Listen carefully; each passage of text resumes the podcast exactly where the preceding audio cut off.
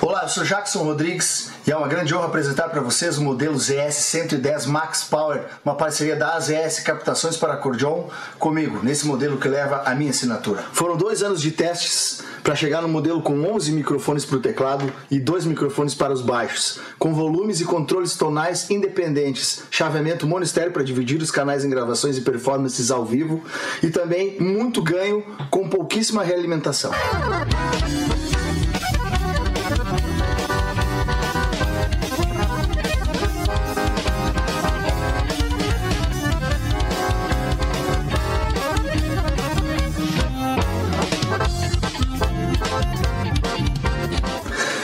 Encomende a sua no site das ES Captações e nos sigam nas redes sociais.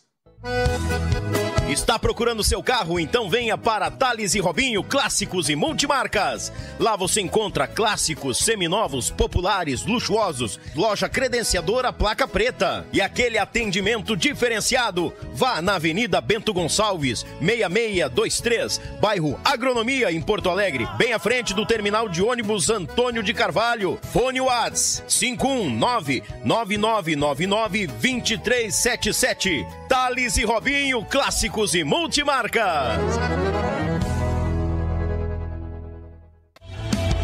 A Tietur, agência de viagens, trabalha com as maiores operadoras de turismo do Brasil e da América Latina. Somos parceiros credenciados pelo grupo Decolar CVC, entre outros. Temos à sua disposição passagens aéreas, pacotes de viagens, cruzeiros marítimos e muito mais. Siga nas redes sociais, arroba agência Tietur, fone WAD 51996094721. Viaje com a Tietur, agência de viagens. バババババ! Melhor da cutelaria artesanal está na Vitrine das Facas. Serviços de personalização grátis. Envio para todo o Brasil. Certificado de autenticidade. Nos sigam em nossas redes sociais. Contato 47992680371 ou pelo site www.vitrinedasfacas.com.br. Endereço Avenida Governador Celso Ramos, 2828, no centro de Porto Belo, Santa Catarina. Vitrine das Facas, o melhor da cutelaria artesanal para você.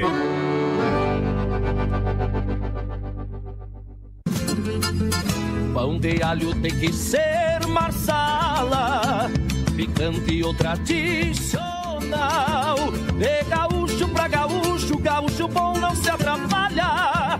Pão de alho tem que ser marsala. Pão crocante e muito recheio, excelente sabor. Na churrasqueira, no forno, o sabor que exala. Pão de alho tem que ser marsala.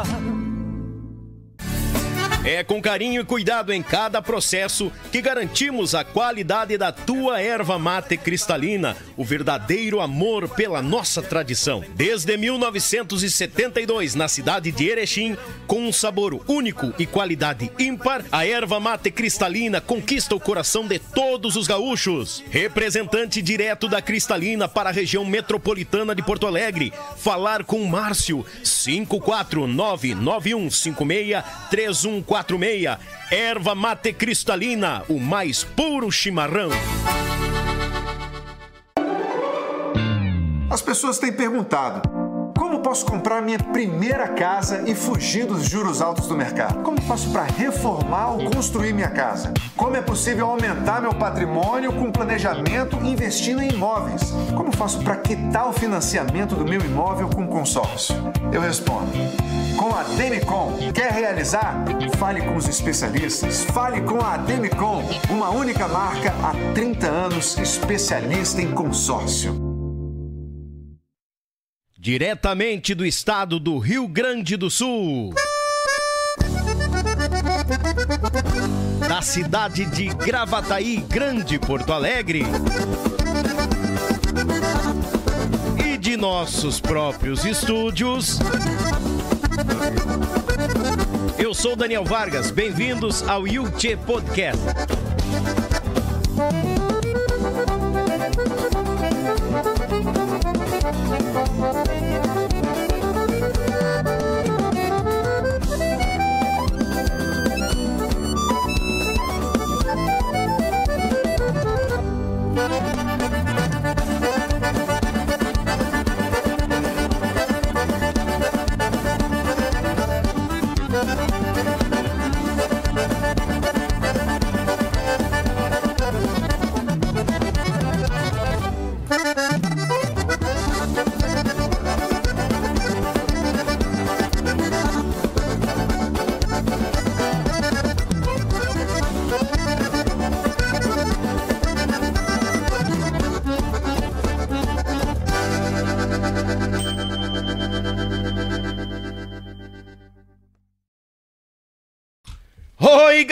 Galegurizada, muito boa noite. Bem-vindos a mais um Yuchê Podcast aqui no canal Yuchê, o canal da gauchada na internet. Mas, ah, obrigado pela tua companhia, pelo teu carinho, por estar sempre conosco e desde já eu te convido.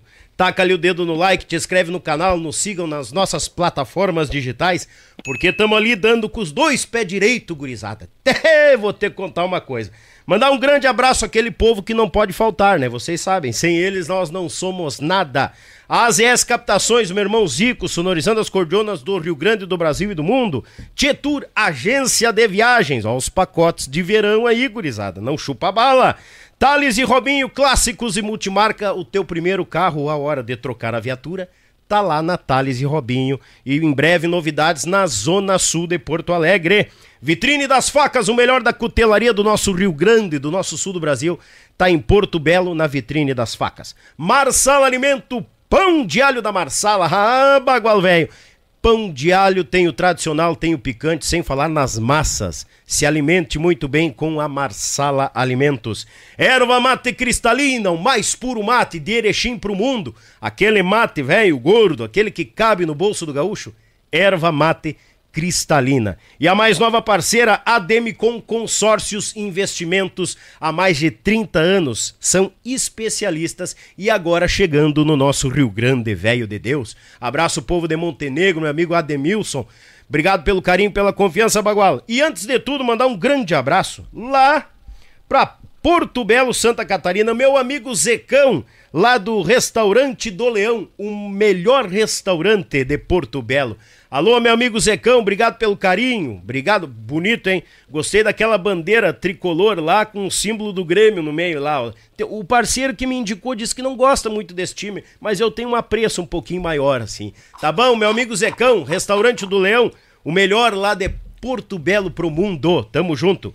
Pessoal do Apoio Braçal, Meu Pago Sul, Rádio Bem Gaúcho, a Belton Designer e a Lead Results. Uma turma velha que é boa de trabalho em quantia, estamos se divulgando, se aprimorando, estamos aqui trabalhando em conjunto, porque a ideia é somar. Gurizada, ele estava esquentando a goela com mate. Eu sempre deixo para tomar mate na hora de conversa prosa, né? Daí ele disse: escuta, tu vai ficar segurando aquela cuia ali, ou tu vai me dar um mate para molhar a goela? Cavalo! Hoje nós estamos com uma lenda aqui nessa mesa, um cara bueno em quantia já chegou com o seu tordilho aqui, chegou no rancho, não dá o de casa em tapera e é assim que a gente recebe os amigos. Ele é intérprete, acordeonista, fez parte do grupo Caverá, um grupo de renome da nossa música gaúcha. Ele é fundador da USA Discos, ela que é uma explosão dos anos 90, se não antes ainda, para nossa música do sul do Brasil. E a gente vai conhecer muito mais das histórias de estrada. Trouxe o seu segurança também, tá muito bem. Eu tenho que seguir a linha, só vou tomar um pé na orelha aqui. Não tem conversa, né? Ele vai falar da sua estrada musical e muito mais. As ganhas e as perdidas, que é normal para todos os músicos. Quem tá no meio do, do, da linha artística é nesse naipe que vai. O aplauso do nosso povo para Alex Orenberger. Bem-vindo, mestre! Buenas noites, Daniel. Vamos que vamos. Vamos botar como galinha polaca hoje. De Normal. Dois se der, entendeu? Então é um prazer estar aqui contigo e eu vim contar algumas coisas, algumas proezas. Como tem, eu falo mesmo no meu canal, algumas coisas boas, algumas merdas, né? E, enfim, coisas que talvez os teus ouvintes, os teus os teus espectadores gostariam de saber. Azar, Deus o livre. Mestre Alex, obrigado pela vinda, de coração mesmo. Não sabe o quanto eu tô feliz da tua presença aqui, porque tu faz parte dessa uma, uma grande porcentagem da nossa música gaúcha veio por causa da Usa Discos. E não é. só por causa da Usa Discos, essa experiência é. que o mestre Alex tem desde o grupo Caverá. É intérprete, né? É. Um acordeonista de mão cheia. Então a gente tem muito a agradecer e conhecer muito mais. E por isso que eu sempre vou mais além. Eu não chego ali na, no Caverá. Eu vou fazer uma pergunta e a gente vai voltar um pouquinho mais no tempo. Com Como que a música chegou ao Teodoro Alex Orenberger?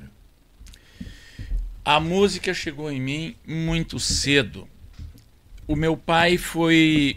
Chama Theodor Hohenberger. Eu nasci é, numa serra, como eu conto hoje no meu livro que eu estou escrevendo. Sim. Numa serra ali próximo ao distrito de Tupanciretã, perto do Viado Branco, que é um, um local às margens do rio. É, do rio, não é o rio Capinguí. Depois, daqui a pouco eu lembro o nome Tá. do rio, me esqueci agora. E então, é, o meu pai foi o primeiro a ter um rádio lá, entendeu? Uhum. Que era um rádio sempre a bateria, duas baterias, e ali começamos a ouvir o Rodeio Coringa. O velho Brinco Coringa, do Darcy Fagundes e do Luiz Menezes. E um tio meu chamado João Antônio Hohenberger, que morava com a minha avó, onde tinha um moinho com roda d'água, mais abaixo, no mesmo rio. Ele tocava gaita. Então, ou eu ouvia a gaita do meu tio, ou ouvia o rádio do meu pai, ouvindo a Rádio Membuí de Santa Maria, com Cerejinha e Santinho e algumas coisas de sertanejo, porque entrava bastante sertanejo através da Rádio Nacional, Rádio Tupi de São Paulo. É, é, é, por exemplo, é, aquele trio da Rádio Tupi, Zezinho Limeira. É, Zezinho Limeira era um, é um trio muito importante. Uhum. 71. ano- 71. não, 71 eu já começou. é, a memória já não é a mesma. né? Já não é a mesma. Ah, não é bueno, assim. meu galo. Ah. E aí então. Nessa época, a música começou a entrar nas minhas veias. Isso era ali 1950 e 1958, 59, eu nasci em 52, eu já tinha uns 6 para 7 anos. É, até que um certo dia eu cheguei no meu tio e eu admirava ver ele tocar numa gaita 48 baixos. Aquela câmera, se eu quiser olhar, eu olho para aquela ali. aquela ali é a tua. Uma câmera de 40, uma gaita de 48 baixos, toda skinny, de tecla. Uhum. Eu tava louco para pegar aquela gaita. Eu digo, meu galo, posso pegar essa gaita? Eu, calça curta né? ali, sentei no portal da casa e ele botou a gaita no meu colo. E aí eu comecei a florear com um dedo só. Já florei a rosa desfolhada. Aquela. O que tem a rosa Tão desfolhada desfolhada foi o sereno da madrugada. Ah. Isso. E aí ele olhou pra mim e disse: Cara, tu vai aprender a tocar. Entendeu? Aham. Eu digo, bom. E aí florei mais alguma coisa. Bueno. Mas essas histórias são muito longas. Então eu também vou ter que contar os pedaços à medida que, que a gente vai conversando. Tu que manda, o tempo é teu. Mas eu não sabia da sacanagem do meu tio que ele já ele queria vender aquela gaita para comprar uma maior, uma de 80 baixos. Eu cheguei em casa, é, não, mas quando eu larguei a gaita para ele, ele disse assim: Olha, eu quero vender a gaita. Eu, Tá. Bah, me ferveu o sangue, entendeu? Ah, ele já deu uma instigada, É. tá à venda? Isso, eu tinha sete anos e meio. Aham. E a gaita já, mesmo assim, a gaita de 48 baixos era muito grande para mim, eu quase que me escondia atrás da gaita. Cheguei em casa, não falei nada. De manhã cedo eu ia para a escola, estava tomando um café, um chá de mate que eu gostava, minha mãe fazia chá de mate, que era um pouquinho de erva assim, Aham. e fazia um chá e botava leite, e eu gostava muito. E aí, o meu pai por ali e tal, numa casa de tábua onde eu nasci, disse, escuta, é, o tio João quer vender a gaita. Não, eu, eu disse, eu toquei ontem na gaita do tio João. E se um dia ele quiser vender a gaita, tu me compra? E o meu pai, eu acho que para me tirar do ar, compro. Meu pai era agricultor, trabalhava e tal, mas trabalhava muito e ele tinha os trocos dele já. Já tinha comprado o rádio, onde no Rodeio Coringa a vizinhança se juntava no final de semana e vinha ouvir o Rodeio Coringa, Olha nos aí. domingos, às 21 horas. Bueno. Aí, meu galo, eu disse, é, mas ele quer vender. Aí, aí meu pai quase que teve um troço? Quando será que vai ser É. essa gaita? Mas não me falou nada. Se eu vou ver, então. Eu acho que levou um ou dois dias o meu pai chegou com a gaita. E aí a casa caiu. A casa caiu, e aí meu tio deu um, umas dicas nos baixos ali, e aí o resto foi comigo mesmo. Mas eu sou um gaiteiro meia boca, tá me entendendo? Eu não sou um acordeonista. É, como Edson Dutra, Albino Manique, nem próximo, nem de longe eu me aproximo deles.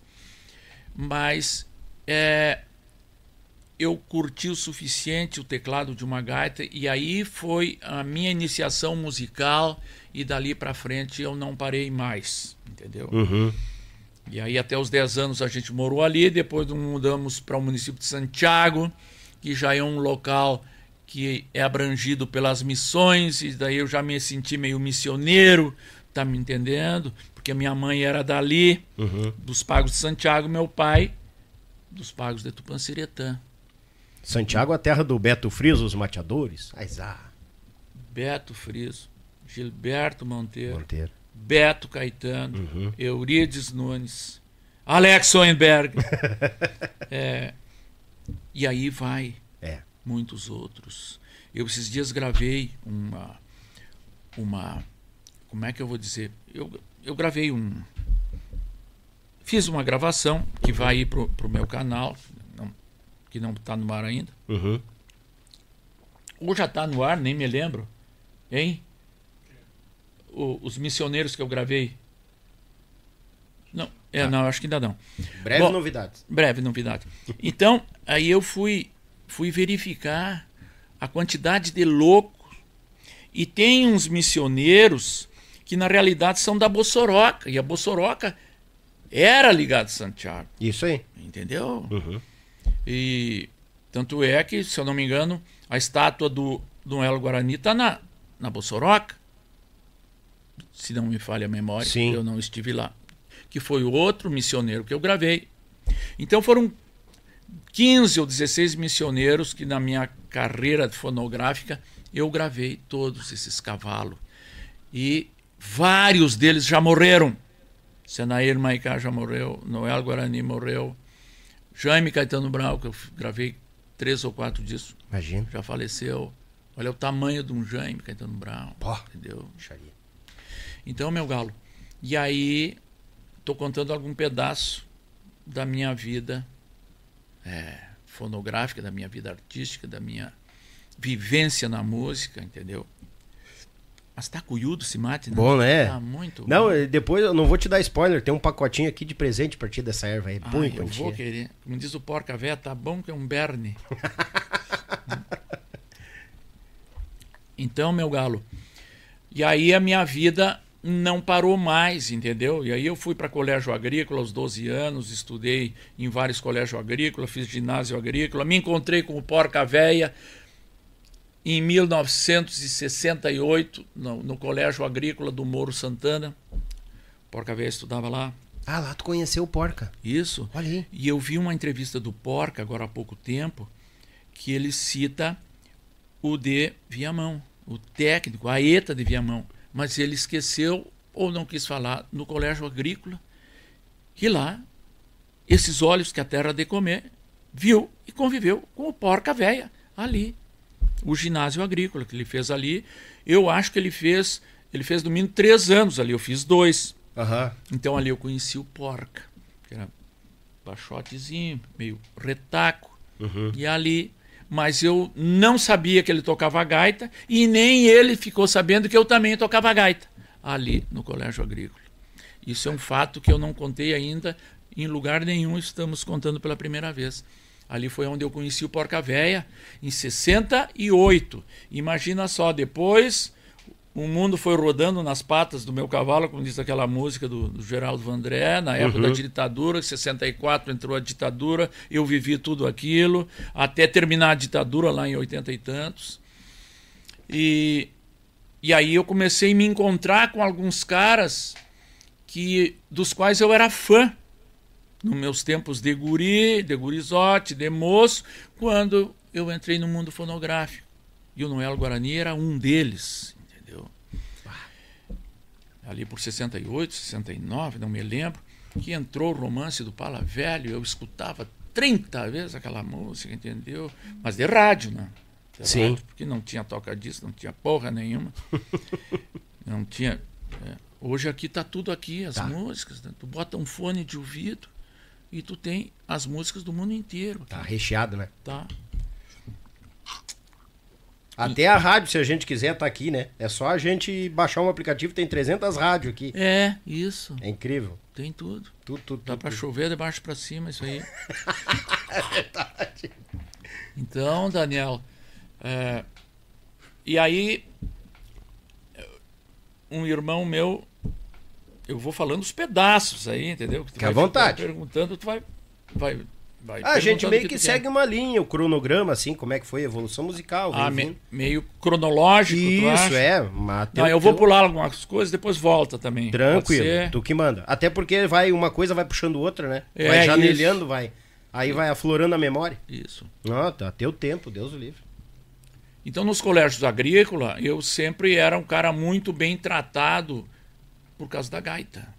Então, a gaita é um abridor de porta. É, para coisas simples, não para coisas grandiosas. Sim. Então, eu era cuidado como uma joia humana para procurar baile pelas campanhas nos colégios agrícolas e todo mundo, os caras que andavam comigo entravam de graça, porque daí eles me usavam para mim tocar umas marcas lá sem cobrar nada e aí entrava toda a moçada, entendeu? Ah, eu tenho um amigo gaiteiro aqui. Isso, tem um É? cavalo aqui que toca gaita, puxa um fole que tal? E aí, e- mas aí nós tem que entrar. Aí o dono da casa, não, não, pode entrar. Que nenhuma que eu conto também no, no meu nesse, nesse livro, que Uhum. já faz um ano e pouco que eu estou escrevendo. É, e aí, à medida que o cara vai recordando as coisas, começa a puxar, entendeu? E não para mais. E é como tu Acredito. puxar uma, uma linha assim, começa a vir coisa e não para. E aí, quando dizem, dizem para mim, Fulano morreu. Aí eu digo, puta, mas aquele cara eu fiz, fiz isso, isso, aquele outro, gravei esse disco. Eu lembro quando a gente entrou em estúdio. Um detalhe, por exemplo, o Crioulo dos Pampas, esse tempo, quando ele partiu. Lembro aquele momento que eu entrei em estúdio, eu, Crioulo dos Pampas, Beto Caetano, e mais, eu acho que era o Francisco Castilho, nós poucos. E o crioulo diz: Olha, isso aí, ó, nego bom não se mistura. Beto Caetano, faz uma introdução aí. Cantarolou um pedaço da música. E o Beto Caetano botou aquela gaita.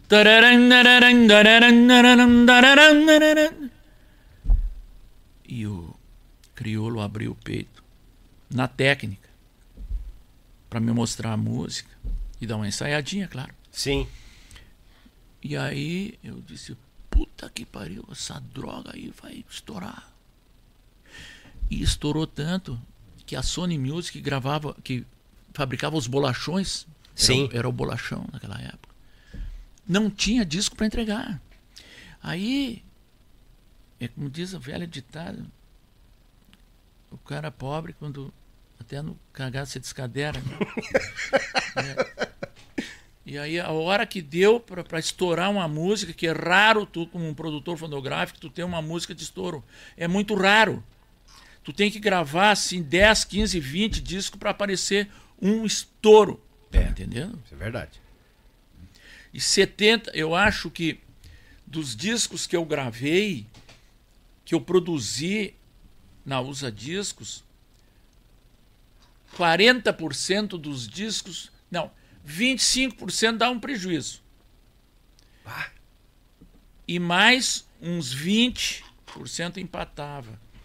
Eu sei que uns 30% tinham que pagar a conta e dar o lucro. Tu tá me entendendo?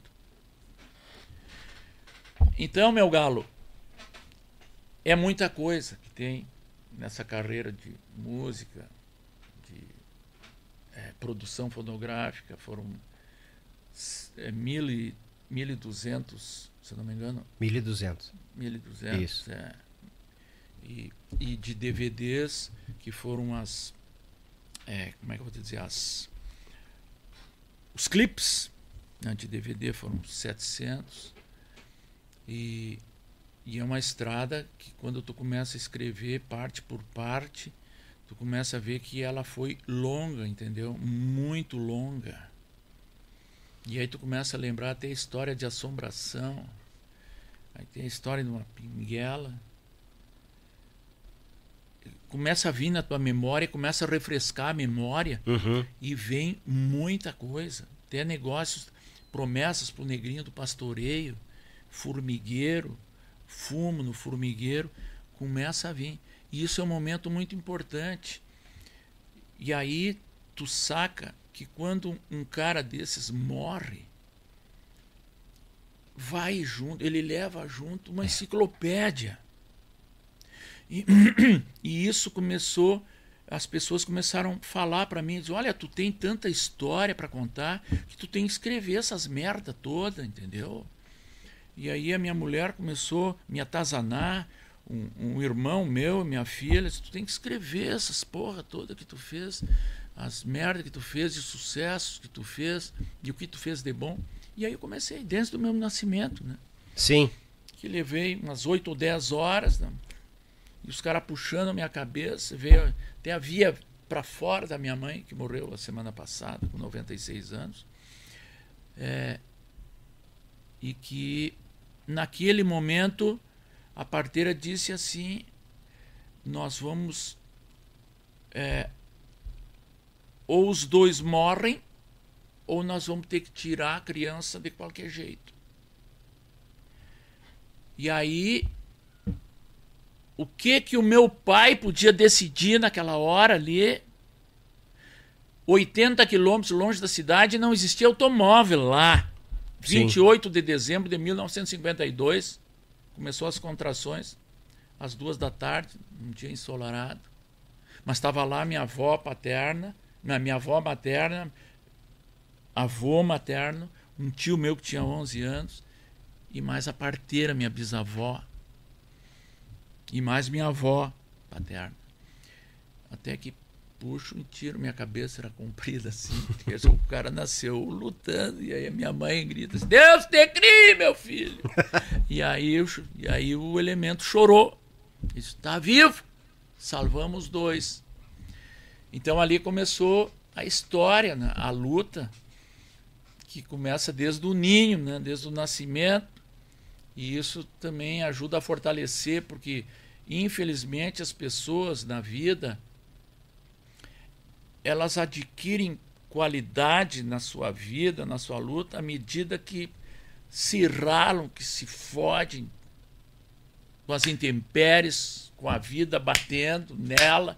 É aí que ela se fortalece, que ela busca caminhos e fica grande e percorre grandes estradas e tem sucesso, cacete. É ou não é? Claro que é. Até porque se vem tudo de mão beijada, não tem graça, né?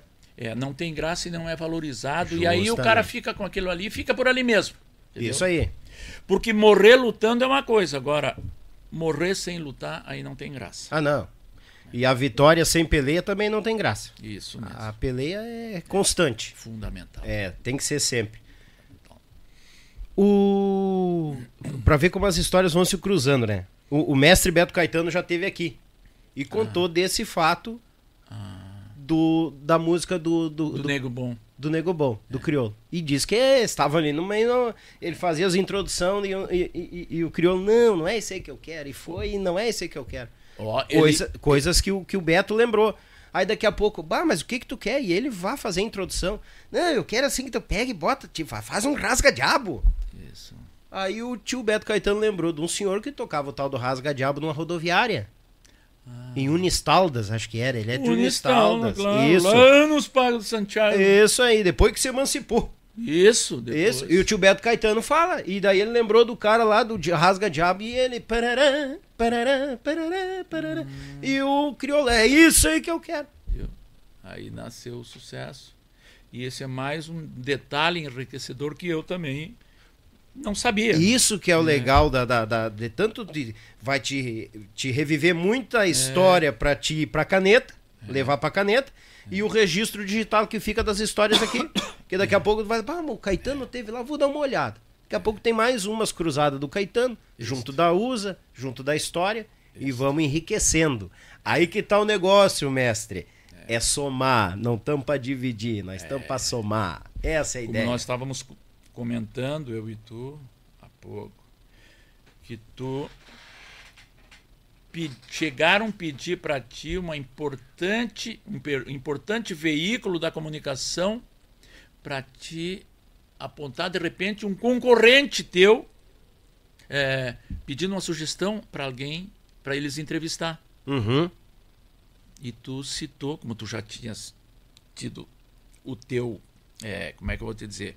Tu já tinha tido o teu espaço nesse veículo, tu tranquilamente, não, tem o fulano lá, não sei da onde. Prontamente.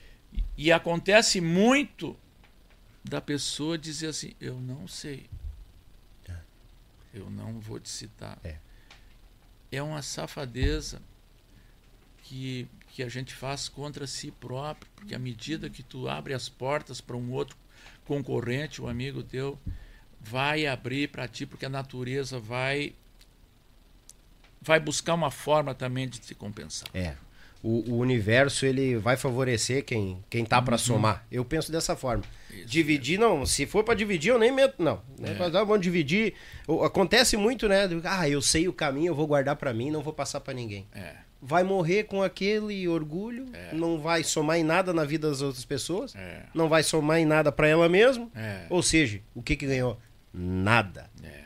Nada, nada, nada. Merda nenhuma. Nada.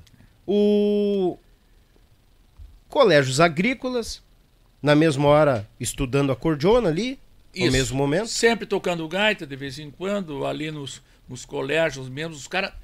Era só colégios, colégios, é, Pode botar um pouquinho mais perto. tá, colégios é, masculinos, só tinha homem. Todo mundo dançava solito. Ai. Isso, nos finais de tarde, eu pegava a gaita e se juntava a rapaziada e dançava, cada um dançava solito, viajando, né? Pensando, porque tu sabe que nas ideias da gente passa muita coisa interessante. Né? Muita coisa.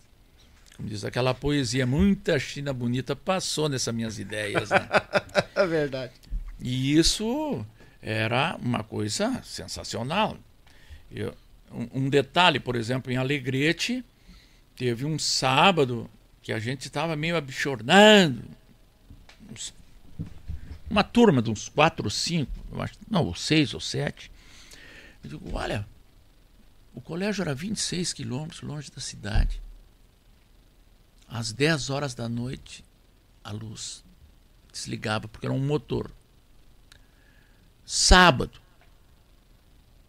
Vamos sair para essas coxilhas e quem sabe a gente encontra um baile. E saímos. E daqui a pouco a gente pá, ouviu o som de uma gaita. E aí já a piazada se uriçou, enlouqueceu. Normal? Normal.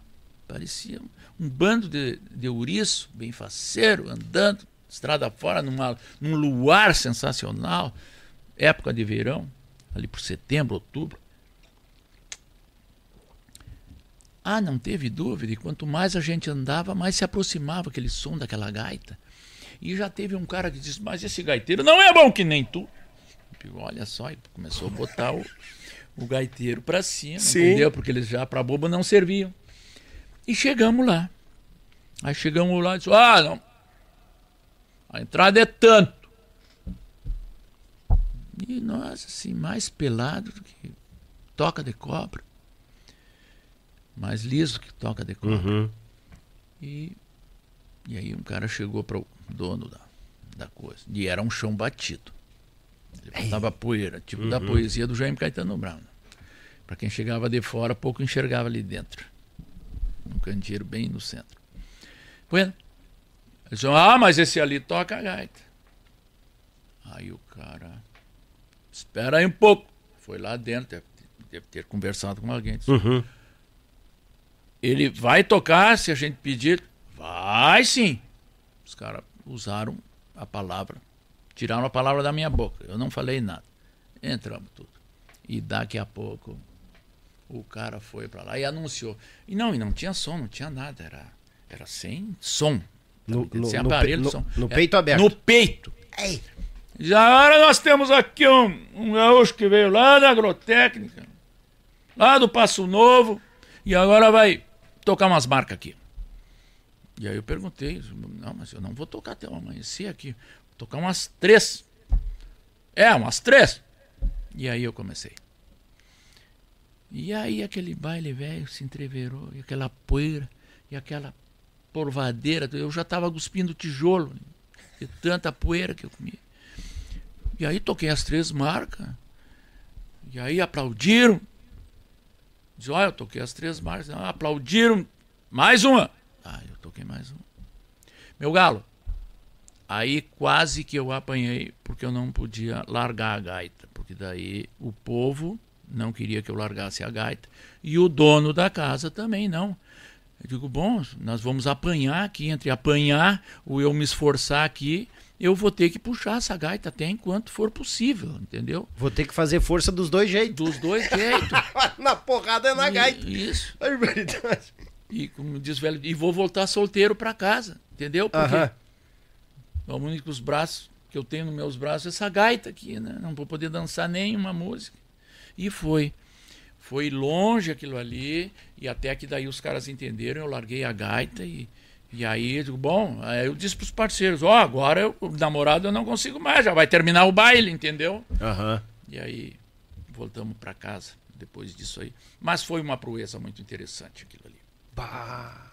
Recorda a idade que tinha ali, Alex? Eu tinha 17. O gurizote. É. Gurizote. Taludo já. Já estava começando a namorar. Sim. Tá, metido. Como piolho em postura. né? Normal. Nojento como guisado de tripa. E, e- e depois dali, tipo, já tinha subido em palco e se apresentado algumas vezes? Dali, antes, com certeza. Não. Não? Não. Querendo ou não, seria a primeira vez que teve a experiência de subir no palco e tocar pro povo. Não, eu tocava numas surpresinhas ali na minha região onde eu morava. E o José Monteiro era um cara que era muito entusiasmado, que era um vizinho que tinha lá, que também tocava muito pouco, tocava quase nada. Mas era muito entusiasmado. Teve uma vez que ele foi me buscar em casa, porque tinha uma surpresa lá na casa de um, de um conhecido. Sabe as surpresas de campanha? Você junta algumas pessoas, ficam tipo a uns 500 metros da casa, se juntam bem ali e aí entram dando tiro. Uns puxam um revólver, dão um tiro pra cima. Vem tocando música. Isso, e uma gaita. Não, tem que ter a gaita. Não, Normal. E o gaiteiro. E aí depois matam um galinha, fazem arroz, um galinhada e tal, e dançam lá. E aí deu, e é isso. Tá, ele foi lá me buscar na boca da noite. Ele disse, olha, vamos bater uma surpresa, ali já tá tudo certo. E pediu para minha mãe, porque eu tinha 11 anos, entendeu? Pá. E aí a minha mãe disse, não, não tem problema, seu José. Pode levar o guri. E aí eu fui na garupa dele e a gaita aqui, a gaita, minha gaita 48 baixo, e fomos para tal de surpresa. Foi um sucesso, né? Acredito. E aí depois ele me trouxe na madrugada, lá pelas três ou quatro horas, me largou em casa. Então era mais ou menos assim as surpresas ali no Monte Alegre, já município de Santiago. porque Eu fui para ali já com 10 anos. Até 10 anos eu vivia onde nasci, que era meio junto a cerros, eh, matos, rio. E era assim que funcionava lá. E Santiago já era zona de campo, aguadas e tal, plano. Como é até hoje, obviamente, entendeu? É, essas surpresas que o senhor diz aí também, o, o, o, o, tio Beto Caetano falou, o Dionísio Costa falou que tinha as festas de inauguração de casa, tinha as festas de aniversário, do nada chegavam, já matavam as galinhas, o negócio fazia um entreveiro. Isto mesmo. O que não podia faltar era a música. Isto. Ah, se não tivesse o gaiteiro aí não tinha graça, entendeu? Não, não rolava a festa. não, não rolava. É. Tá. E era um gaiteiro só, porque nem violão, eh, não tinha madrinhamento, não tinha som, era ali. Sim. Uma, uma peça pequena, mas era muito interessante. Mas Forjou o que a gente é hoje, vamos dizer assim, né? A gente, eu digo, o, é. o Alex, né? isso. É- e é bom não esquecer isso. Não, é bom. Mas aonde eu comecei a, a, a, entrar mais no mundo daí, já no mundo artístico, foi quando eu já estava na faculdade, em 74. É, em 74 eu já estava na faculdade e aí existia um grupo folclórico do projeto Rondon e esse grupo viajava pelo Brasil inteiro. Olha. Imagina só, um grosso velho lá de Santiago, bota anta nisso Aí daqui a pouco entra num grupo desse que já vai. A primeira excursão foi de ônibus até Rio Grande do Norte. Pai, 82 pai, horas nós levamos de viagem. Nossa Senhora! É. Cheguei lá já com a bunda em carne viva. E ali fizemos todo o Nordeste. Isso em 75. Eu entrei em 74, foi em 75, janeiro de 75, 45 dias viajando por todo o Nordeste do Brasil Imagina um grosso velho lá de Santiago, conhecendo, atravessando vários estados e conhecendo o Nordeste inteiro. Foi Ceará, Piauí, Maranhão, Pernambuco, Rio Grande do Norte, por aí. Então, ali eu comecei a, a ficar. a entrar no meio, tá me entendendo? O lado mais profissional da coisa? É, ainda não profissional, mas aí já sendo notado, entendeu?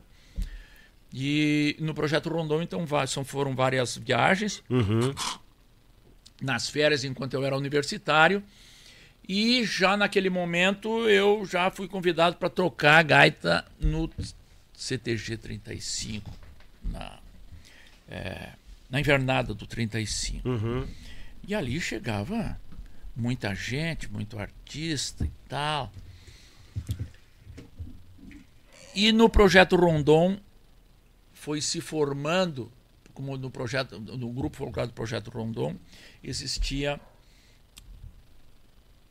durante no meio do show cantos gaúchos, além das danças, porque o show mesmo era dança. Eram 13 pessoas, cinco pares e mais é, dois músicos. Eu era um dos músicos. Uhum. E o e o Rubem Jacob era outro músico. Mas aí todos que entravam ali tinham que saber cantar. E entrou o César, que dançava, mas tinha que cantar. O Rolf também entrou para dançar, mas cantava no coral. O Mauro já cantava por si só, porque era músico já desde que nasceu. E dentro desse grupo do projeto Rondon nasceu cinco caras que começaram a cantar em vocal. E eu adorava cantar em vocal. Até que quando a gente voltou da última excursão, porque daí já vários já tinham estavam se formando e quando a gente se formava não podia continuar mais. E a gente foi num show na Assembleia, um show coletivo e cantamos duas músicas lá e a última música foi Homens de Preto, que lá para cima tu cantava Homens de Preto, era mesmo fazer careta para cego. Não adiantava porra nenhuma, ninguém entendia nada. Então era frustrante. Sim. E ali a gente cantou Os Homens de Preto. Quase que não cantamos, porque eu disse, mas olha, isso não acontece nada. Quando a gente canta essa música, eu acho que ela é tão bonita. É, mas vamos cantar? Cantamos. Aí quando a gente olhou, a plateia toda, gritando, aplaudindo, porque foi uma surpresa para a plateia toda ouvir Os Homens de Preto, que é uma música muito forte, sendo interpretada a nossa maneira, bem cantada, é, arranjada, com força. E aí eu olhei para os caras. É para nós que estão fazendo isso. É, é a música. Nós ah. cantamos. E aquilo ali arrepiou mesmo. E aí a gente decidiu. Então, aí eu já estava tocando, já estava no meio, assim uhum. e tal e que nós então vamos tentar tocar isso aí para frente. Tá, mas qual é o nome que nós vamos botar nesse grupo, esses loucos aí? Tá. Tinha um aí foi programado para um show nosso no 35. Grupo só. Grupo só. Grupo só? É. Olha aí. Isso eu acho que quase ninguém sabe. Fizemos aquele show com o nome de Grupo Só. Mas a gente achou uma bosta de nome. Tá. terminamos aquele show, meio frustrados com o nome, grupo só. Eu morava numa pensão, eu tinha acabado de me formar. Morava numa pensão ali na Andrade Neves. E o César e o Rolf moravam em Porto Alegre, o César fazendo medicina e o Rolf engenharia. E os outros dois, o Rubem e o Mauro, em Novo Hamburgo. E naquela época não tinha telefone. Eu queria falar com uma pessoa, tinha que ir lá. Uhum. Eu morava numa pensão que não tinha telefone. Ah, uma bela tarde, no meio da tarde, eu estava lá, eu estava em casa. Chegou o Rolf e o César. Isso foi depois do show do grupo só. E que a gente achou que o, o nome não prestava. Diz, olha, Alex, nós estamos em três. Nós estamos em maioria. Nós acabamos de sair da biblioteca pública e tivemos pesquisando ali e tem uma palavra, um nome chamado caverá, que significa é, mato brilhante na língua indígena. E existe uma Serra do Caverá, que é uma coisa histórica gaúcha, aonde Honório Lemes, que era o Leão do Caverá, apelidado Leão do Caverá, lutou nessa serra ali em Rosário do Sul. E se tu concordar, nós somos três. Esse é o nome que nós vamos botar. Grupo Caverá. Tá feito. Então, naquele momento, passou a ser o Grupo Caverá. Bah. Isso era em 1979, eu acho. 78, 79. E logo fomos para gravar um disco pelo selo Isaek. Começamos a gravar aquele disco. Isaek, pá. É. Aquele estúdio que veio da Alemanha, aquela coisa linda demais ali na Senhor dos Passos. Uhum. Puta que pariu! Aquilo era uma obra-prima. Né? Tu, tu, já viu qualquer micharia que tu receberia da Alemanha era uma fortuna, né? E aquilo é uma igreja alemã, né? Tem ligação com uma igreja alemã. Então eles ganharam aquele estúdio do cacete. Bah. E já montaram uma gravadora. Mas para montar uma gravadora não é assim. A gravadora é uma outra coisa que para mim falar sobre constituição de uma gravadora tu leva uma, eu levo uma ou duas, três horas aqui falando sobre isso. Sim. Então não vamos nem tocar nesse assunto. e aí, cavalo, é, o Caverá começou a gravar. Exigente demais, a gente, muito exigente. Não terminava nunca de gravar aquela porra daquele disco. E aí decidimos, tá, vamos botar uma orquestra. Aí o maestro Jusberg, que era um maestro alemão, que também fazia arranjo para OSPA na época, fez um arranjo para três ou quatro músicas daquele disco. E aí um dia veio os músicos da OSPA, encheu aquele estúdio lá, do maestro ali, deu um pó. Mas gravamos. Então o primeiro Homens de Preto que a gente gravou, que quase poucos conhecem, é com a orquestra da OSPA. E, e ali nós gravamos o disco, chamado Encontro. O Darwin Gazana, que era um grande pintor e um grande poeta e tal, fez a bico de pena a capa do, do LP do Caverá. Bico de pena desenhando cada cavalo, cada infeliz bah. dos cinco. Tá, e estava o disco pronto para ir para a fábrica a Isaek gravadora fechou as portas. Então, não vai sair o disco. Ah. Aí tudo que era disco. O Moraizinho já tinha gravado lá. É a minha mulher. Posso atender a minha mulher rapidamente? Quer atender ela rapidamente? Alonso! Ó, né? Tem que apertar o botão para atender. Alô, eu tô, eu tô no ar, tá, minha linda? Tá, tá tudo bem aí? Sim, tchau, tchau. Tá, te amo, tchau. Ah, tá conferindo ver se era ao vivo mesmo. Ai, a mulher pra boba não é, serve. viu? né? Quem não te conhece que te compre, Alex, É, velho. Ah, viu só? Que mulher safada. bueno. É, aí engavetou o disco. Bom, deu. Eu acho que levou um ou dois anos. A Copacabana comprou o acervo da Isaac. Uhum. Dos discos que estavam gravados por sair e os outros é, que já eram de catálogo, que tinham saído de catálogo, né? Porque ali tinha um Moraizinho como Guasca de Fora. O, se não me engano, o Gaúcho da Fronteira tinha gravado um também ali. É, a Berenice eu não sei se tinha gravado ali também ou já gravou direto em São Paulo. Bueno, então, aí veio a notícia, ó, vai sair o disco de vocês, agora pela Copacabana. E saiu o encontro. Então ali foi a minha primeira incursão discográfica. Tá muito maçante esse Tá muito papo, bom. né? Você tá louco. É isso que a gente quer, as histórias. Então agora eu vou dar uma iniciação na minha parte fonográfica, como é que eu comecei. O Caverá começou a fazer muito show, participar das Califórnias, participar dos festivais, os festivais gaúchos, pegando fogo, entendeu? É, Ali, o- ali- desculpa interromper, ali nós já estamos nos anos 80?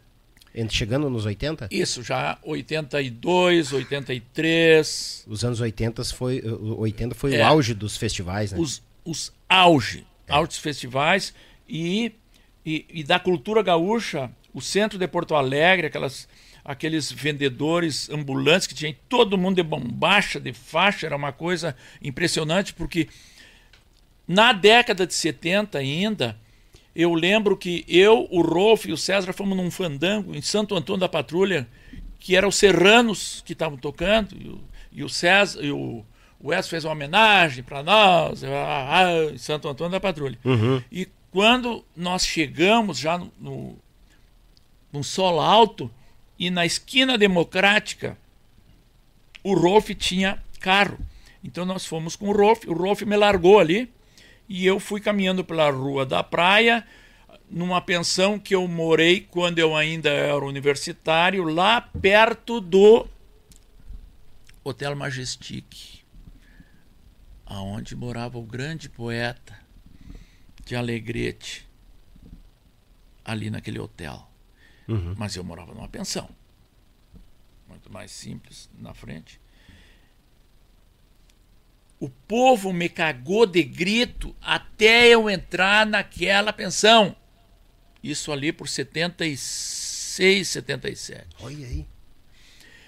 O cara que andava de bombacha, como eu vi o Teixeirinha, que tinha um escritório ali na Andrade Neves, onde depois eu fui morar ali, eu vi ele sair do escritório dele, de bota e bombacha, os caras gritavam, faziam um troça, grosso, grosso como o dedo estroncado, e aquela coisa enlouquecida.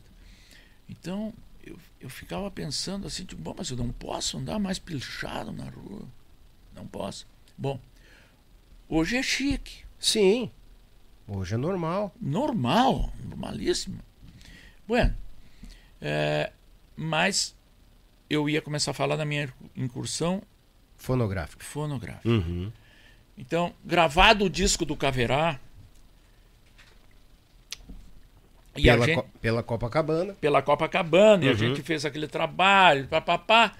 É, foi razoável, entendeu? Sucesso razoável. O Caverá já fazendo sucesso e, e fazendo muito show. Mas ao mesmo tempo já dando alguns conflitos, porque nós éramos em cinco. Aí chegamos a apresentar o, o Fogo de Chão. E gravamos na época três ou quatro musicais para o próprio Fantástico. Seguido a gente estava gravando quando o Fantástico tinha uma parte, é, um intervalo do Fantástico que era regional. Olha Então, aí, é, isso. Ah, Gravamos, na época, gravamos Os Homens de Preto, é, de uma vez. Outra vez foi Pai Antônio, que fo- gravamos lá em Flores da Cunha, é onde a gente ganhou um festival de Flores da Cunha, Vindima, com essa música. E o outro foi um Bororé, que a gente gravou na Pedra Redonda, também para um Fantástico. Não, Criança Esperança Nacional. Boa, bicharia. Uhum. Tu vê, ah, isso que é o bom da conversa, que tem essas informações o povo não tem. Não tem. E faz tanto tempo que muitos não eram nascidos. Justamente.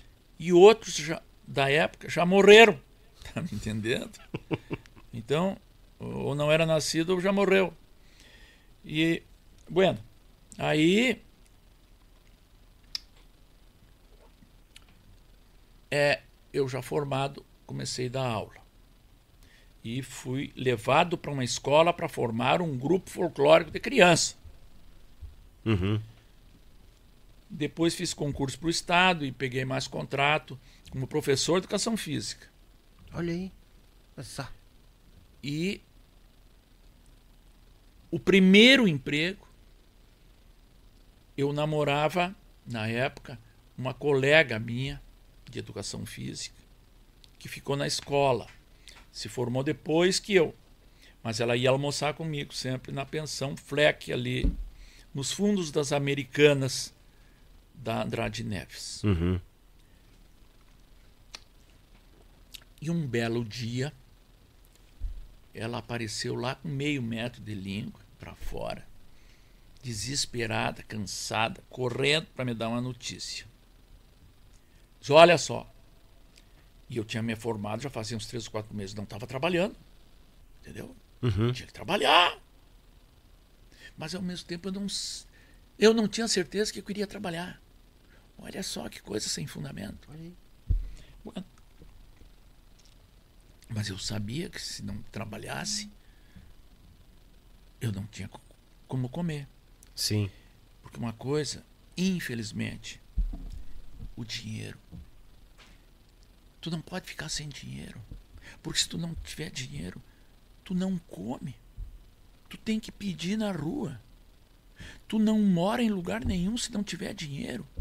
Tu não vai para lugar nenhum se tu não tem dinheiro para pagar uma passagem de ônibus. Tem que pensar nisso. Infelizmente ou felizmente, tu tem que pensar nas economias de ganhar dinheiro. Verdade.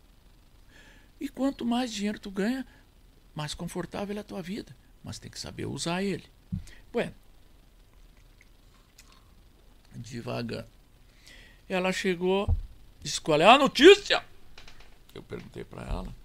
Disse, olha, chegou a diretora de uma escola de excepcionais lá de Canoas e falou com diretor da escola e eu estava perto ouvindo e ela conversando com ele. Se eu quero um, eu quero um professor assim, assim, assim, assim, assim. Aí ele disse: "Bah, eu não tenho no momento para te indicar alguém aqui. Aliás, tem um, já se formou, eu não sei onde é que ele está. O nome dele é Alex. Aí ela: "Eu sei onde é que ele está. Eu sei onde é que ele está." Aí eu pensei, maldito movimento. Bom, e eram colégios excepcionais, crianças especiais. Um trabalho muito pesado. Porque tu, uma criança excepcional, uma criança infradotado, tu, tu te esforça, tu te espedaça. E ela tem isso aqui de progresso. Mas é assim, entendeu? Sim. Não é diferente disso. Bom, aí eu comecei lá. Mas logo que eu comecei, lá no, no, no colégio Pestalozzi de Canoas, vieram me chamar para um colégio do Estado para me formar um grupo folclórico. Foi aí. Então daqui a pouco eu já estava com dois empregos. Ó. É. Ó. Mas esse aqui eu levei um ano e meio para ganhar o ordenado.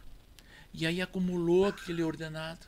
Não, mas aí eu tive meu primeiro carro, um Fuca 74. Aquilo era uma coisa. Quando eu entrei naquele carro, que eu saí de um baile do 35, e eu entrei no carro, eu tenho meu carro. Eu passei a minha vida toda agora até os 25 anos, 26, nem me lembro, é, andando de carona, ou andando de táxi, ou andando de ônibus. Agora eu tenho meu carro. Foi do cacete. Grande momento aquele ali, que eu não me esqueci até hoje. Bom, nesse colégio Antônio Francisco Lisboa de Canoas, ali eu comecei a dar aula de danças gaúchas. Olha aí, rapaz. Instrutor de, de, de dança de fandango. De danças. O- o de- da invernada. De invernada. De invernada. Formei a invernada ali, dava aula de dança E aí eu comecei, eu já cantava no Caverá, já fazia aquilo ali. Eu digo, puta que pariu, tem que ter um disco para as escolas das danças que foram pesquisadas pelo Paixão Cortes. Aí peguei o livro do Paixão Cortes e tal. O livro foi escrito por um maestro é, que ele não adequou ou ele não entendeu que é, que tinha que botar nos compassos certos, enfim, aquilo que estava ali escrito, as partituras não casava com o formato para as danças. E o que que o Instituto Gaúcho de Tradição e Folclore fez? Pegou e adequou aquilo, entendo eu, sobre eh, a visão do Paixão Cortes, a supervisão dele, é, uma fita com as músicas todas para indicar para as invernadas gaúchas dançarem para ficar uma coisa unita, eh, unitária. Todo mundo igual. Eu digo, bom, é essa fita que eu tenho que ver. Eu tenho que pegar essa fita, tirar aquelas músicas, e aí eu vou fazer um disco. Mas eu não posso também estar contando que eu quero fazer. Fui lá e fui recebido pelo Terson Prachetes, professor de dança na época. Muito bem recebido. Eu disse, olha, eu estou fazendo uma pesquisa, eu quero aprender as danças gaúchas é, como elas são hoje para as invernadas. Eu tenho uma invernadinha. Forte abraço, meu galo velho. É, e uma invernada de danças e eu preciso é, esse negócio aí. Bueno. Aí ele fez uma cópia de uma fita cassete para mim e eu levei. E aí eu tirei todas as músicas, umas 19 músicas que tinha ali. Convidei o Ruben do grupo Caverá, que me tocou de graça, não me cobrou nada. Aqui não tinha também. Sim. Mas não tinha mesmo. Então eu vou primeiro gravar isso. Era na cara e na coragem. Na cara, Não né? tinha um retorno. Não, não, nada. E era lá na Iger. E a Iger também, para mim pagar mais barata a hora, tinha que ser na madrugada. Então eu fiz, numa- mas foi tão rápido, duas, eu acho duas madrugadas eu gravei tudo. Só uma gaita e violão. E fiz esse disco que na época isso eu conto uma outra hora, o episódio desse disco. Então hoje eu vou- não vou falar sobre ele. Tranquilo. Marcamos uma segunda prosa. Fica Pode tranquilo. ser. Claro, vamos sim. Pode ser. Então, esse foi o primeiro disco que eu fiz é, como produtor dele. É, eu vendi antecipado ele, angariei o dinheiro, tá me entendendo? Aham. E aí depois mandei fazer, mas até eu a minha gravação e mandar fazer o disco demorou uns dois anos. E esses dois anos é o episódio que daí para a próxima live eu vou contar o que aconteceu. Mas como é, foi meu primeiro, foi a minha entrada no mundo fonográfico. Finalmente eu lancei o disco lá por 84, 83. E depois desse, eu resolvi gravar o Peladão, que é aquele sucesso das Califórnias, da canção. Que aí eu convidei o Albino Manique, o Oscarzinho e o Francisco Castilho, tocaram, fizeram aquela base musical para mim Uhum. e eu cantei. E aquele disco vendeu bastante, mais por causa da minha figura que botaram sem camisa, só de xiripá. Eu vi a capa daquele trabalho ali. Isso. E que depois não faltou o, o Leonardo para fazer música.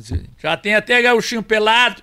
Por aí, né? Não deixava passar, não, né? não deixava. É, tá louco. E anos depois virou meu grande amigo, gravei vários discos dele, DVD dele.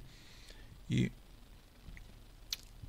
então esses dois discos me serviram para mim começar a entender o mundo fonográfico e entender que que o mundo fonográfico tu tinha que pensar num produto para vender porque tu vai gastar em cima daquilo ali. Se tu não vender para quem vai comercializar mesmo, se tu não vender, tu tá fudido, tá Ferrado. ferrado. É. E então aí eu comecei a aprender a raciocinar como um dono de gravadora, mas sem ter a gravadora.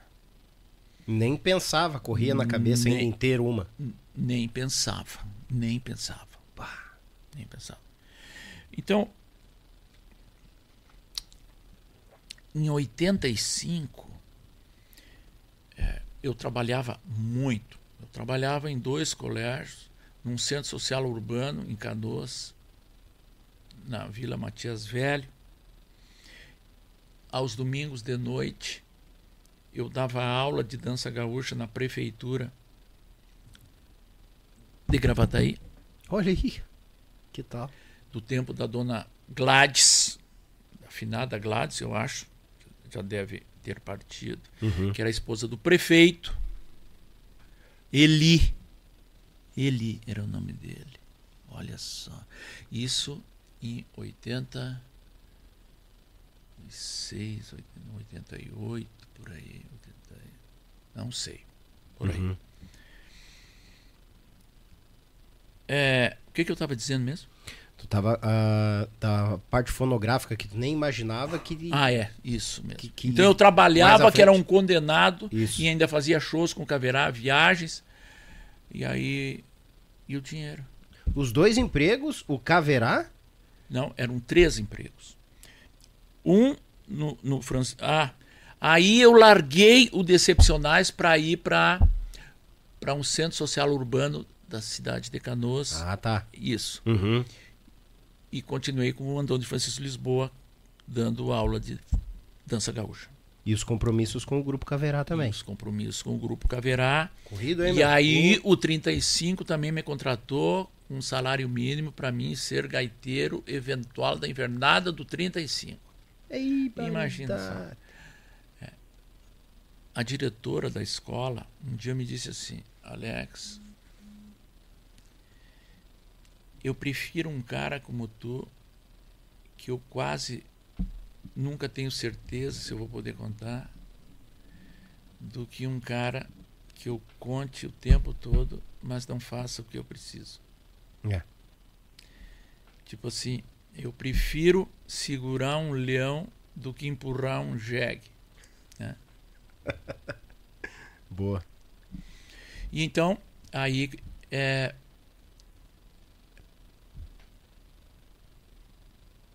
eu precisava ganhar dinheiro. E foi quando eu casei em 85. Fiz uma proposta para o meu sogro. Um papelzinho assim. Sobre criar uma gravadora. Ele tinha uma rede de lojas de discos chamada A Discoteca. E eu fiz a proposta. Entramos com dois discos já para abrir a gravadora, que são os meus dois discos, é o, Peladão e o, o Peladão e o, e o das Danças Gaúchas. E aí. Tá. E eu continuei dando aula. Casei em dezembro. Eita, eita, diabo. Eita, Eita.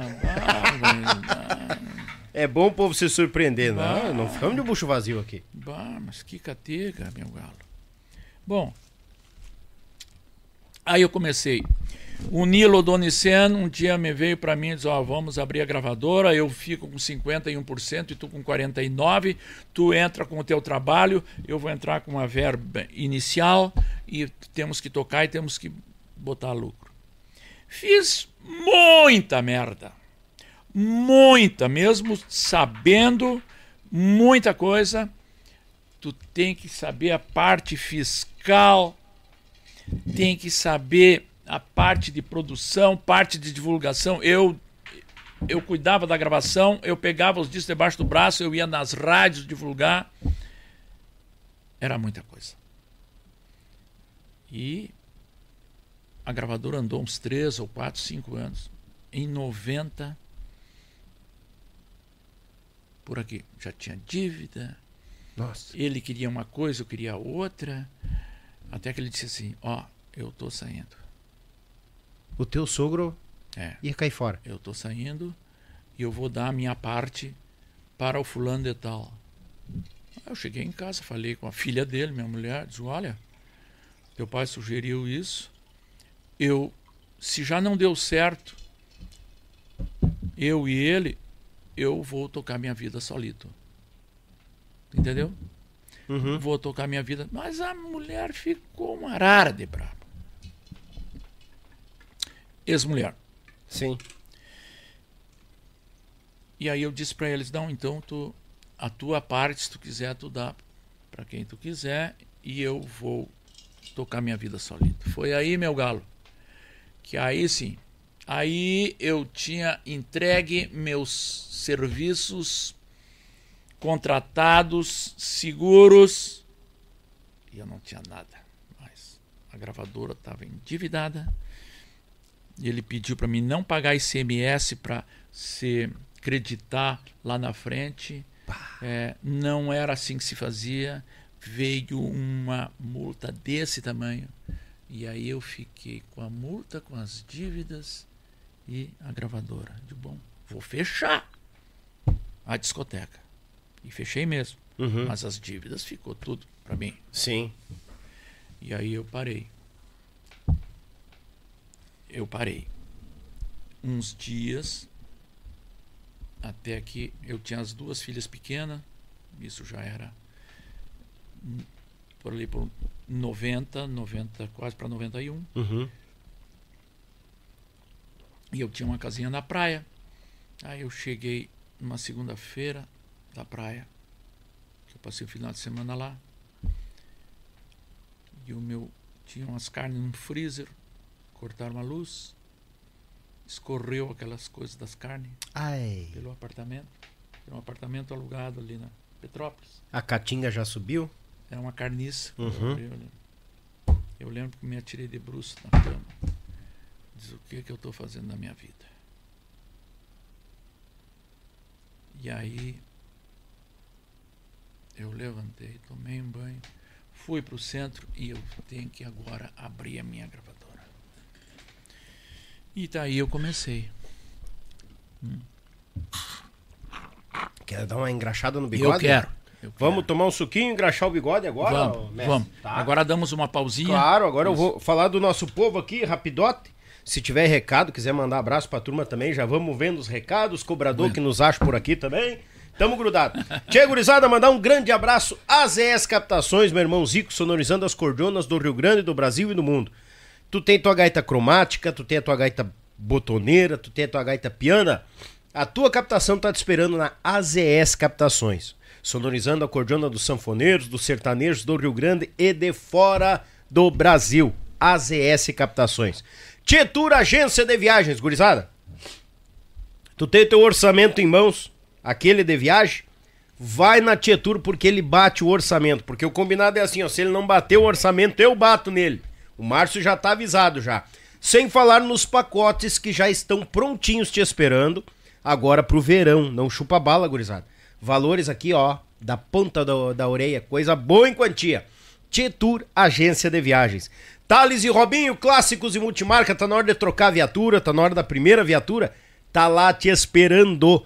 Lá na Thales e Robinho, na nossa capital gaúcha aqui, estão lá te esperando. Em breve, novidades na Zona Sul de Porto Alegre também. Robinho chegando por lá. Vitrine das Facas, o melhor da cutelaria do nosso Rio Grande do Sul, sul do Brasil, tá na Vitrine das Facas. Nunca esquecendo que as compras acima de 299 reais, na região sudeste e região sul, o frete é grátis. Seguindo nas redes sociais, o Yuchê e a Vitrine das Facas, tem mais um super descontão. Não chupa bala, tá? Quem chupa bala acaba né, rateando com papel e tudo. Marsala Alimentos, o pão de alho da Marsala, essa empresa aqui de Gravataí despontando pra todo mundão, velho de Deus. E tem o pão tradicional, tem o pão picante também, pra quem gosta. E é o seguinte, gurizada, tem massas, tem massa capelete, tem massa ah, nhoque, tem massa fresca, tem assim, ó, tem massa pra lasanha, massa pra pastel. Quer te alimentar bem? Quer levar o que há de melhor para alimentar a tua família em casa? É Marsala Alimentos. Bom em quantia. Quem mais por aqui? Ah, pessoal da Ademicon Consórcios e Investimentos. Essa gurizada tá no Brasil já há mais de 30 anos, ajudando o pessoal a fazer. Olha só, tu tá planejando a compra da tua primeira casa, a reforma, a construção, o primeiro veículo, um próprio investimento em consórcio? A Demicon Consórcios e Investimento. Então, chegando no Rio Grande do Sul com os dois pés direito, a melhor taxa de consórcio. A Demicon há 30 anos no Brasil e chegando no Rio Grande Velho. E por último e não menos importante, erva mate cristalina de Erechim pro mundo. Esse povo velho bagual que faz uma erva mate que cabe no bolso do gaúcho, tem com açúcar, sem açúcar, tem erva de tererê, tem a nativa, tem a moída da grossa, assim ó, qualidade de erva de primeira mão, o mate velho que nós estamos mateando aqui ó, tá ali novinho, é só virar reborquear a erva ali continua aquele mate velho gordo, espumoso, coisa boa. E como meus convidados, gurizada, é tudo meio fitness aqui, ó. Tem a tradicional sem adição de açúcar. E essa aqui é do Alex, pra ele Uau. matear com a patroa em casa, bagual, velho. Uau, que catega, hein, meu galo velho? Essa aí tu vai matear lembrando da gente. Muito obrigado. Capaz, Deus o livre. E vamos com a cristalina agora pra molhar os beiços. Deus Tá. o livre. É essa a ideia, meu mestre. Seguinte, mandar um grande abraço, meu Pago Sul, a Rádio Bem Gaúcho, a Belton Designer e a Lead Results, essas empresas que nos auxiliam aqui no nosso trabalho, pelo YouTube, pelo Spotify, por nossas plataformas, o nosso site, www.yuchê.com.br. Acessa lá, vai para todas as nossas plataformas digitais. Também já conhece todos os nossos apoiadores, vai para as redes sociais, sigam, se divirtam e apoiem quem nos apoia. Esse programa que leva a história, um pouco da história da nossa música do sul do Brasil, esse registro e leva até a casa de cada um de vocês. Povo do Facebook, beijo no coração, obrigado pela audiência de sempre, porque eu sei que vocês não falham do lado aí. Vocês são fortes. Deus o livre! E nunca esqueça, se inscreva no canal, taca ali o dedo no like, porque é a extensão da tua casa aqui, Bagulho Velho. Se o mate não tá cevado, o suco e, e o petisco tá sempre servido. Tá bom? Tamo aqui, dando com os dois pés, sempre.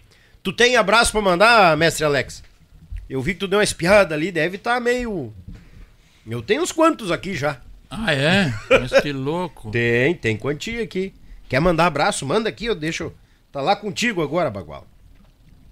Olha lá, ó. Eu tô de boca cheia. Ah, não, tu quer que eu. aqui. Tu quer que eu mande um abraço então? Eu mando, tem problema aqui, ó. Enquanto o mestre Alex termina de, de mastigar a boia, ó. Mandar um grande abraço aqui, ó, meu amigo Litrão, pessoal do meu Pago Sul nos acompanhando. Aquele grande abraço, pessoal lá de Jaraguá do Sul, Santa Catarina. Gratidão aos amigos. Pessoal também, quem mais tá por aqui? Um forte abraço pro Alex. Ah, Quando o Grupo Caverá, ó. Quando, quando o Grupo Caverá fez show no, em Caxias do Sul, levei minha namorada e hoje esposa. Ai, zava, Olha só. Eu só campeão do namoro e tudo Deu, aí. deu ó. certo. Deu certo. Que maravilha, grande sucesso. Obrigado, meu irmão. Abraço ao mestre Alex. Ai, gurizada velha. Obrigado pelo carinho de vocês. Quem mais. tá- Eita, agora, viu? Foi só mexendo no telefone, já bloquearam aqui, que nem doido, ó. Olha que gurizada velha! Mandar um grande abraço à turma do grupo Camperismo, a turma do João Olha. Luiz Correia. Ali, ó, olha lá, ó. Estão dentro do ônibus lá, ó. Mas que louco! Olha só, desse grupo do João Luiz Correia foram muitos discos, DVD, foi fizemos chover de baixo para cima, foi um grande, grandes momentos que a gente teve dentro da Usa Discos, o João Luiz e o grupo Camperismo. E tá aqui, ó, os galos aqui, ó, o Alex, o Jorginho, o Rodrigo e o Julinho, estão tudo lá, um- uns escutando, olhando o notebook, vendo gravação e acompanhando o Yuchê Podcast. Viu só? Um forte abraço Ah. aí pro João e para toda a turma. Um beijo no coração de vocês. Valeu, gurizada, obrigado, é nóis, sempre. Mas ah, tamo bem acompanhado. Olha aqui, rapaz, quem se achega por aqui? Oh... Viu só? Ó, eu vou falar o teu nome aqui, mestre, mas eu quero tua presença aqui também, tá bom? Que tu é dos nossos, tu tem história no nosso Rio Grande, velho. Qual é o cavalo esse? Esse. Não, com todo respeito, o cavalo aqui eu já convidei. Eu tô por ele vir, ó. Certo. Buenas, grande, grande abraço na audiência. Aqui, ó. Aqui na Fazenda, Casa Branca, o Ângelo Marques e o Ivo Marques. Pessoal dos Tiranos nos acompanhando Os aqui. tiranos, Azar. lá da serra, lá do, do alto da serra. Os próprios. Mestre Ângelo, Ivo, obrigado pela Forte audiência. abraço pro Ângelo Que e o Ivo. tal, tchê? Tamo forte, hein? Olha só, esse povo aqui não nos procurava. É, tá botando como galinha polaca Nós mesmo, com os dois em pés. dois. Com os dois pés. Olha aqui, rapaz. Meu amigo Kulman, lá de Brasília, Distrito Federal, nos acompanhando, mandou um ok que tá acompanhando. Kulman, abraço, obrigado pelo carinho. Louco, mano, um abraço. Tamo lá nas Brasílias de guerra. Deus Que o louco. livre. Aqui, agora. Aqui tem um tendel. Ah, Daniel, te mandei uma foto do fundo do baú no WhatsApp. Ai, ai, ai. Vamos ver. Ah, O, ó, vamos ver. Não, não, tem que ver. Tem que ver agora. Cadê? Cadê o litrão? Cadê tu, litrão? Aqui. Aqui. Pergunta, ó. Pergunta pro Alex se ele lembra desta foto. Rodeio de Vacaria de 2006. Ala, puxa. Fui no stand da Usa Discos. Isso, era um estante muito lindo. Olha aqui, Deixa eu ver. rapaz. Pera aí. Ó o Alex bem novinho aqui, rapaz. Olha aí. Ah, Essa, essa é da, da- das eu, antigas. o Elton Saldanha. E aí, ah, e essa moça com a camisa de João Luiz Correia. Então, esse aqui é o Digníssimo, que certamente mandou pra nós. Não, não é ele. Ele tava tirando a foto, registrando. Ele quem tirou a foto. Ah, O litrão. O Litrão. Um abraço, tá, Litrão? Tem que mostrar isso aqui no ar, essa foto. Não, aqui que eu já mostro aqui agora. Isso aqui as tecnologias ajudam nós. Aqui, cadê, cadê o botão? É aqui e vem pra... Não, é a... Ó, é normal, ao vivo. Aqui, a 2. Vem pra mim aqui agora. Cadê Olha a aí, foto? faz até o zoom. Faz aqui, ó. Pô, Olha olha ali, aqui, ó. ó. Tá ali os elementos. Olha só. Olha o Alex gurizinho aqui, ó. Puta que pariu. Aí, Litrão, valeu. Um abraço, Litrão. Tamo junto, obrigado pela, pela lembrança aí. Grande galo, viu, Litrão? Show de bola. Pá. Não, aqui a gente se, se, se, se, se ajeita. Bah, que louco. Tu viu como é que é os registros aqui? Mandei uma foto, disse se ele lembra, 2006. 2006. O litrão é um, é um baú. Aí, aqui, ó. Pessoal de Florianópolis nos acompanhando. Um grande abraço, minha amiga Cris. Olha aqui, o Beto Antunes também nos acompanhando. Pessoal de longe aí. São Joaquim, Santa Catarina. Eita. É, olha aqui, ó. Grande Alex. Tive a honra de fazer parte do casting de artistas da Aham, USA Discos. aham. E, e com o grupo Origens, onde o Alex Ah. gritou. Onde, onde, onde o Alex brigou por mim. Esse é Taura. Rodrigo Pires. O Rodrigão. Um abraço, Rodrigo. Não, tô te dizendo, tamo bem, bem acompanhado aqui, Bagual. Deus o livre. Meu amigo Luciano Elgueira, esse não falta um, né? Ligadinho no melhor podcast do Rio Grande do Brasil. Obrigado, meu irmão. Tamo junto. Gratidão pela audiência. Ah, boa noite, eu sou o Daniel Ros... Ro... oh, Orrenberger, filho do Nelson, neto do João, ah, o qual deu os primeiros passos na vida musical do Alex. Um abraço. Tá, qual é ele? Ele é o. o eu sou o Daniel Orrenberger. Aham. Ele é filho do Nelson e neto do João Orrenberger. Neto. Ah, Neto do João Orrenberger.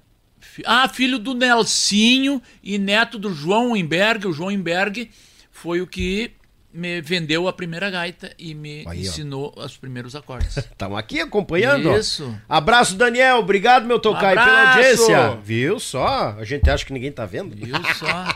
E eles estão vendo, eu acho que é lá nas grotas do município de Tupanciretã. Não sei se ele mora lá ou ele está morando em, em outro lugar. Ah, Bueno. Ô, Daniel, manda no recado aí onde é que tu tá morando, residenciando, Isso, Bagual. Manda velho. nós aí, por favor.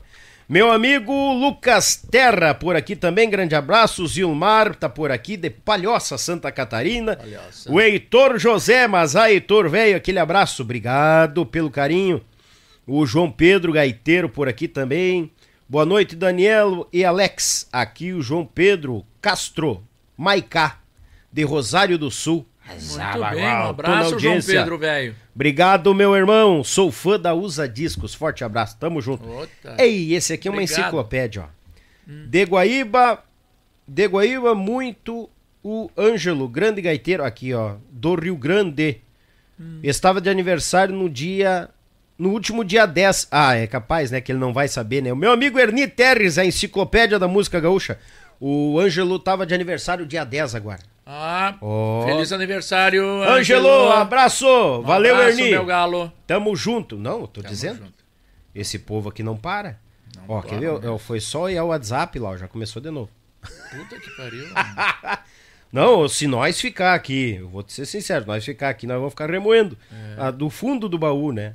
Ó, o Ângelo mandou um grande abraço. Mestre Ângelo, tô te esperando aqui, tá? Vem para o Grande Porto Alegre, passa aqui, gravamos. O importante é ter o registro da história musical dos amigos aí, tá bom? Um abraço e um beijo no coração de todos os amigos do grupo Os Tiranos. Ah, pessoal Beijo no coração dos tiranos. Isso aí. Pessoal de Navegante Santa Catarina também nos acompanhando. Aqui, ó, o, Daniel respondeu, ó. Estou morando em Santa Maria. Ah, Meus ah, já, pais- tá, já me- tá morando no povo. Já tá no meio do, do povo, É. da civilização. Ah, e botou aqui, meus pais residem em Jari. Jari é município. É, Jari. Município de Jari. Mas eu acho que é lá fora, hein? Lá perto onde eu nasci. É, isso aí. É, sim. Ah, E é acompanhando. plantador de fumo, é plantador, é agricultor, o Nelsinho. É, É. aí, aí, rapaz. Show de bola. E o pessoal acompanhando aqui, esse, apreciando esse baita podcast, pessoal de Navegantes. Obrigado, meu tocaio Daniel Domingues. Tamo junto, Bagual. Tamo junto, tamo junto. É nóis. Conseguiu dar engraxada no bigode, Mas, mestre Alex? dá. Tamo em casa, hein? Tô faceiro como o ganso novo. Tamo em casa. Vou servir mais um suco aqui, aqui nós estamos... Pelo que eu entendi, a prosa aqui que nós estava seguindo, Uhum. acho que estava chegando no momento De começar de a- a começar usar discos. a usa disso. Isso mesmo. Ou seja, colocou na cabeça que não, eu tenho que ter minha É. gravadora e é agora e não vai ser depois. E eu não tinha saída. Porque como é que eu ia retornar a dar aula aos contratos do Estado que eu já tinha cancelado? Tá me entendendo? Uhum. Eu não tinha mais embocadura para nada, não tinha nem como voltar. E aí eu digo, bom, chamei um contador, só me faça aí um contrato social. Mas que nome eu vou botar para essa gravadora? E eu não tinha mais nenhum artista. Não tinha mais porra nenhuma. Bah! Bom, aí foi feito o contrato. Aí uns me deram uma sugestão: use discos, usar discos. Então que seja isso mesmo. Usa discos. De usar discos. Tá, chamei o Julinho Rivato, que faz, fazia minhas capas e fez por muitos anos. Uhum. Diz, meu galo, prepara uma marca. É, usa discos. Nossa gravadora. Que eu vou tocar pra frente. Aí ele pegou, foi embora. Dali um dia ou dois ele voltou. Com usa em cima, discos embaixo, cores da bandeira americana. Aí eu olhei para aquilo ali. Eu disse para ele, tá, mas isso aqui é uma coisa americana. É, mas eu entendi isso. Que é o United States of America. Discos. Ah, Não, mas isso é disco gaúcho. Eu vou, eu vou gravar disco gaúcho. Como é? Aí. Eu também não sabia o que, que ia fazer com aquilo ali. sim. Veio para mim. O Borges trouxe um disco que ele me devia, já da primeira gravadora. Tá me entendendo? Uhum. Ele veio com o disco pronto. O Luiz Carlos Borges. Tá. O Dante não tinha saído. O Dante ainda estava comigo. Agora que eu lembro. O Dante Ledesma. Mas o primeiro disco, o do Borges. Bom, eu fabricava meus discos na época. Porque eu cheguei a, a, a Discoteca Produções. Eu cheguei a botar para ser distribuída pela CBS, que depois virou Sony Music. Uhum. Então eles fizeram um estoque gigante lá. E eles não tinham interesse nenhum em vender os discos dos gauchinhos, entendeu?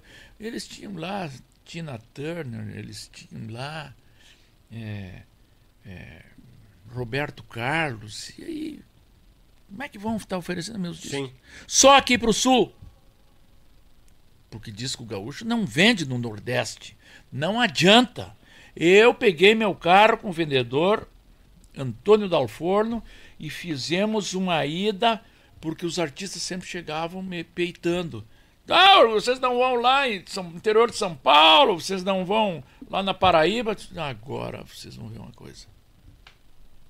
Ah, os artistas cobraram porque não ia pra lá. Isso, sempre ficavam me atirando na cara. Aham. Mas agora, quando um artista vem me cobrar, eu vou mostrar para eles. Olha aqui, ó. Tivemos tudo lá. Tá aqui os pedidos que saíram. Ali nós fomos, não teve pedido de nenhum disco, ali nenhum, nenhum, ali cinco ou seis, que não dá para mandar para papá. E já mostrava a despesa toda que teve na. Tudo! Ah, que não adianta. Quanto eu gastei para fazer isso aí? Então tu imagina nós botar vendedores em todos esses lugares aí. Bueno.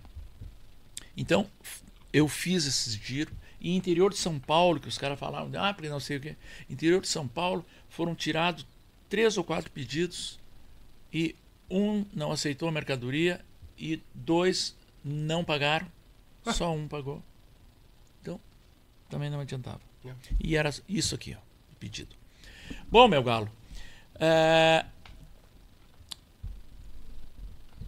mandei o disco para fabricar na Sony Music, porque esse assunto do estoque que ficou lá da discoteca é, é outro assunto. E aí, quando chegou lá o disco, me ligaram. A Mary Ribeiro, que ela era da- do controle da fabricação. Eu digo, não, eu só ouvia problema, entendeu? Digo, puta, ligação da senhora. Mais outro problema! Pepino. Pepino. Aí ela disse, "Ah, Alex, tudo bem? Digo, tudo. O que que houve? Aí, Já vai preocupado. não, né? já vai, já vai aqui se depender. Aí ela disse: Olha, Gaúcho, é, nós todos da fábrica aqui achamos uma coisa maravilhosa esse logotipo e o nome da tua nova empresa. Como é lindo! Aí me agigantei, né? Ah, Digo, então vai ficar isso aí mesmo. E aí o Borges já pegou o disco quando veio para mim, foi divulgar nas rádios, fez, foi fazer uma entrevista na rádio difusora. E aí os esse eu sempre conto, esse, sim. essa proeza. Perguntaram, Borges, o que quer dizer usa? Aí Borges, é a única saída para o artista. Aí, digo, Ele saiu do nada, assim? do nada. E aí eu digo, boa. Então eu passei a vida toda dando essa resposta. O que quer dizer usa? Única saída para o artista. E aí começaram as pessoas, os artistas, a falar, ah, usa, a usa, a usa. Eu digo, bom, então tá. Mas é muito penoso o passo a passo, é muito difícil. E era num momento que, que a inflação era 15 a 30% ao mês, meu galo. Tu tirava um pedido, tu mandava para lá para, vamos supor, para Uruguaiana. Tá. Como é que funcionava a coisa? O dono da loja, ele não te pagava no vencimento. O que que acontecia? Ele ficava esperando ir para cartório. Hum. Tu entendeu? Uhum. Porque no cartório era juro de 1% ao mês e não tinha a inflação, não era cobrado. Bah, Tá malandragem. Malandragem.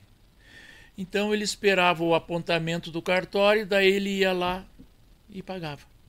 Fia da mãe. Então, quando tu vendia algo por 10 reais e tu tinha que dar um prazo de 30 dias, tu já começava a perder. Uhum. Tá me entendendo? Sim. E aí tu perdia mais 30 e a margem de lucro se ia. Entendeu?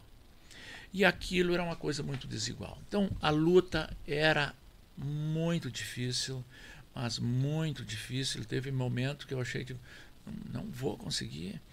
E aí a Sony começou me apertar, porque tinha aquele estoque que, de remanescente que ficou de quando os discos da, da discoteca eram distribuídos por eles e fazia parte do contrato que a gente tinha que assumir aquilo. E eu fazia a proposta, mas eu não tinha dinheiro. Não tinha mesmo. E aí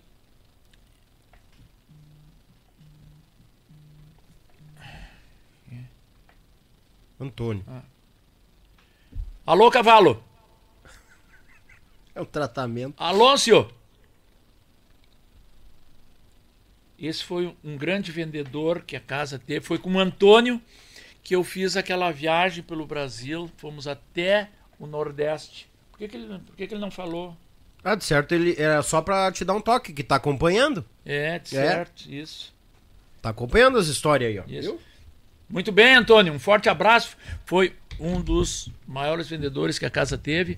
E o Antônio, olha o episódio, o Antônio, é, ele trabalhava de repositor, repositor de farinha no Carrefour. E aí depois eu acho que ele se encheu o saco, saiu e foi no Cine, que era Sistema Nacional de Emprego. E o Cine tinha lá um pedido para usar discos para angariar gente para fazer reposição de disco nas lojas. Aí eu já estava nos supermercados, já estava começando a, a crescer, ficar grande. Sim. E eu precisava de funcionários para olhar as gôndolas e ir lá no estoque da loja e botar ali Reposição. reposição. Isso era muito bem quisto pela loja. E o Antônio tá ok. Aí um vendedor, se eu não me engano, um vendedor a Sony levou. Eu tinha orgulho, porque significa que eu criei um outro vendedor ali dentro da empresa e a Sony levou. Sim. Sony Music para eles lá. Tudo bem. E aí o Antônio me disse assim: pá, eu tenho o cara que é o representante da, do, lá no Carrefour, que vende as farinhas para o Carrefour. É um cara muito bom, eu lhe aconselho. Ele para assumir. Aí eu olhei para o Antônio e disse: não, vai ser tu. Aí o Antônio não sabia o que, que ia fazer. E foi meio assim, digo, Antônio, quando eu sair para vender, tu gruda do meu lado. E aí vai vendo como é que é a coisa. Entendeu? Sim. Vai copiando, vai vendo. E o Antônio virou, virou num, num, num leão de chácara. Saía mordendo, vendia muito, trabalhou comigo acho que 18 anos. Uá. E, e daí depois casou, foi para o Espírito Santo. Lá no Espírito Santo, aí demorou uns meses lá para começar a decolar. E hoje o Antônio é um grande é, homem de negócios lá no Espírito Santo. Parabéns, Antônio. Sinto muito orgulho é, de ter criado ali, foi cria minha ali dentro da Usa Discos. E é um grande vendedor e está ganhando bastante dinheiro. Que bom. Mas a Usa Discos, aí começamos a usar discos e sem ganhar dinheiro e sem artista. E aí eu fiz uma proposta para para Sony em dólar. Porque eles o pensamento deles é tudo em dólar. Empresa americana. Disse que eu dou 20 centavos de dólares por cada LP e cassete. E aquilo era menos do que eu já estava oferecendo em reais. Uhum. Mas como foi um papo em dólar, na hora eles fecharam. Então veio uma carga, mas tudo muito baratinho os discos. E aquilo ali deu para mim vender, e eu, mas eu torrei, eu botei pouca margem, mas tinha que ser à vista.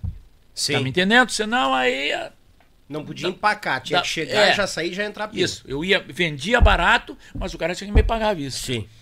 E aquilo ali deu um fôlego, deu um pequeno fôlego. E aí eu já comecei a gravar algum dia. Já gravei o Dante, estava ali, e já fiz alguma produção nova, algumas coletâneas e tal. Mas não entrava dinheiro, porque a inflação. Até que teve aquela ali de, não me lembro se foi 89 para. Não, de 90. Não me lembro quando é Que trocou a moeda? Não, foi antes. Teve uma inflação muito grande, foi 86%. Aquela foi um, um desastre também. Mas deixa para lá. Uhum. Aí veio a URV. Fernando Henrique Cardoso. E era só eu e a Selma, a minha irmã, Uhum. trabalhando. É, chupava a cana e assoviava. E aí ela disse, ó, esse mês vai ter lucro no caixa. Digo, tu tá brincando? Vai. Pá. Aí eu disse, claro, não tem infração, agora nós vamos poder ter lucro. Sim. E aí começamos a ter lucro. E aí eu já tinha em catálogo as melhores canções gaúchas, que foi o primeiro CD da música gaúcha. Mas só um CD. O resto tudo era LP. Eu não tinha crédito, não tinha porra nenhuma. Mas aí um dia eu tinha um amigo que era diretor comercial da, da fábrica de vinil lá da Barra Funda, em São Paulo, Nadir. Eles estavam num período que eles ficaram sem pedido na fábrica, e aí o cara não quer nem saber muito se eu tenho dinheiro, se eu não tenho. É, ele disse, Alex, tô com a fábrica vazia aqui de CD, tu não quer fazer uns CDs? Digo, mas eu quero. Tu me dá crédito aí para 20 mil CD? Eu vou, vou fazer 20 lançamentos de uma vez só e faço um catálogo de CD. Vou pegar os meus LPs que tem antigos aqui, vou masterizar e fazer CD. Puxar pro digital ali. Pro, pro Isso DVD. mesmo. Ou E daqui a pro CD. pro CD. Aí foi o primeiro catálogo gaúcho. Oi, só isso. Não, eles eles vêm, eles ele é voa. Que tiroteio. Então, meu galo, aí veio a carga de CD. E veio a primeira parte quando botaram dentro do da entrada do prédio. O cara voltou no carro pegar mais uma parte e chegou uns caras, levaram toda a carga. Mas eu não tinha recebido ainda. Aí eu liguei para a fábrica e disse, olha, roubaram a carga. Aí disse, "Ah, mas o senhor é o responsável. Eu disse, Eu não. Eu não recebi ainda. Eu, o cara que estava trazendo lá da- do aeroporto. Ali. Olha a merda. Olha a merda. Bom, em síntese, o cara botou a polícia atrás e tinha um cara em canoas que me conhecia. E os caras foram oferecer para esse cara o CD. Aí, tá, mas esse é do Alex? Tá, tu é representante. Não, não. Aí o cara já, se- já se perdeu na conversa. Hum. E aí ele avisou a polícia.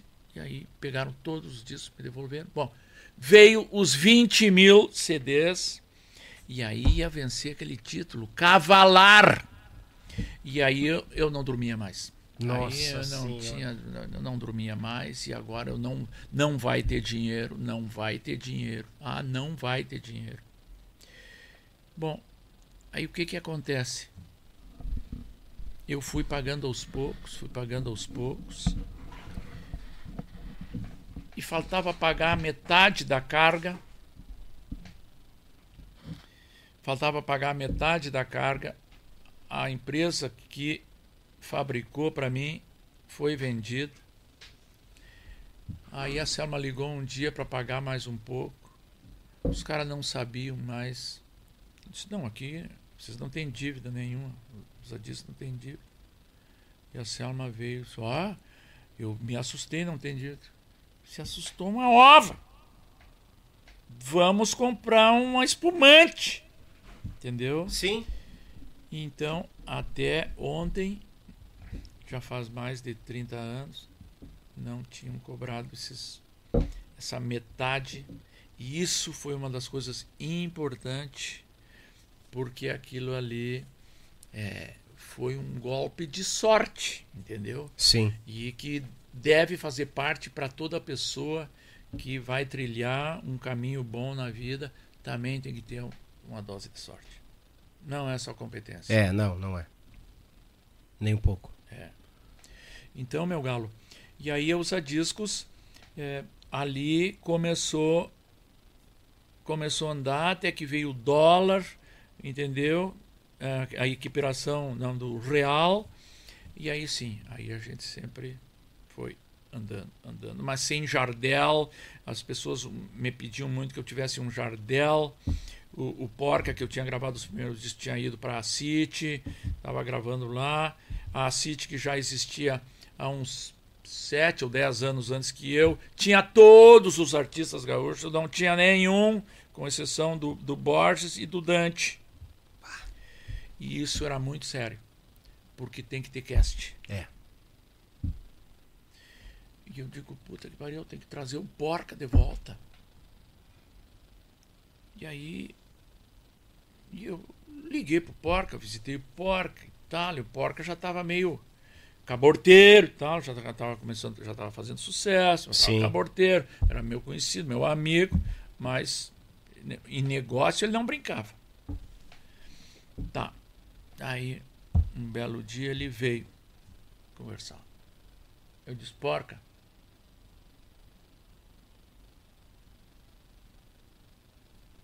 Se a empresa te der um carro mil, porque naquela, naquela época estava na onda o carro mil, Uhum. um carro, carro mil zero, tu volta, se dá um contrato, volto. Feito. Então. Selma, bate o contrato. Aí o porca. Não, eu volto amanhã. Não, não.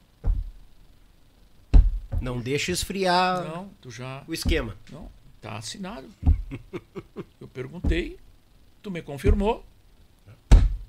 E eu já vou mandar fazer o cheque para te assinar o contrato. Aí ele disse assim: Não, eu queria muito isso. E tá feito. Eu só quero vir amanhã com meu terno e gravata e a minha caneta para nós assinar o contrato. Aí eu olhei para ele. Quando eu olhei assim, ele disse, não, eu não sou desses, Alex.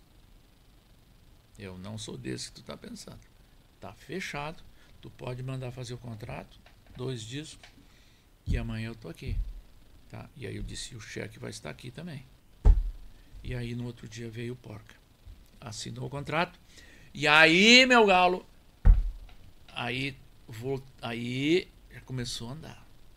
E aí daqui a pouco já veio o Paim.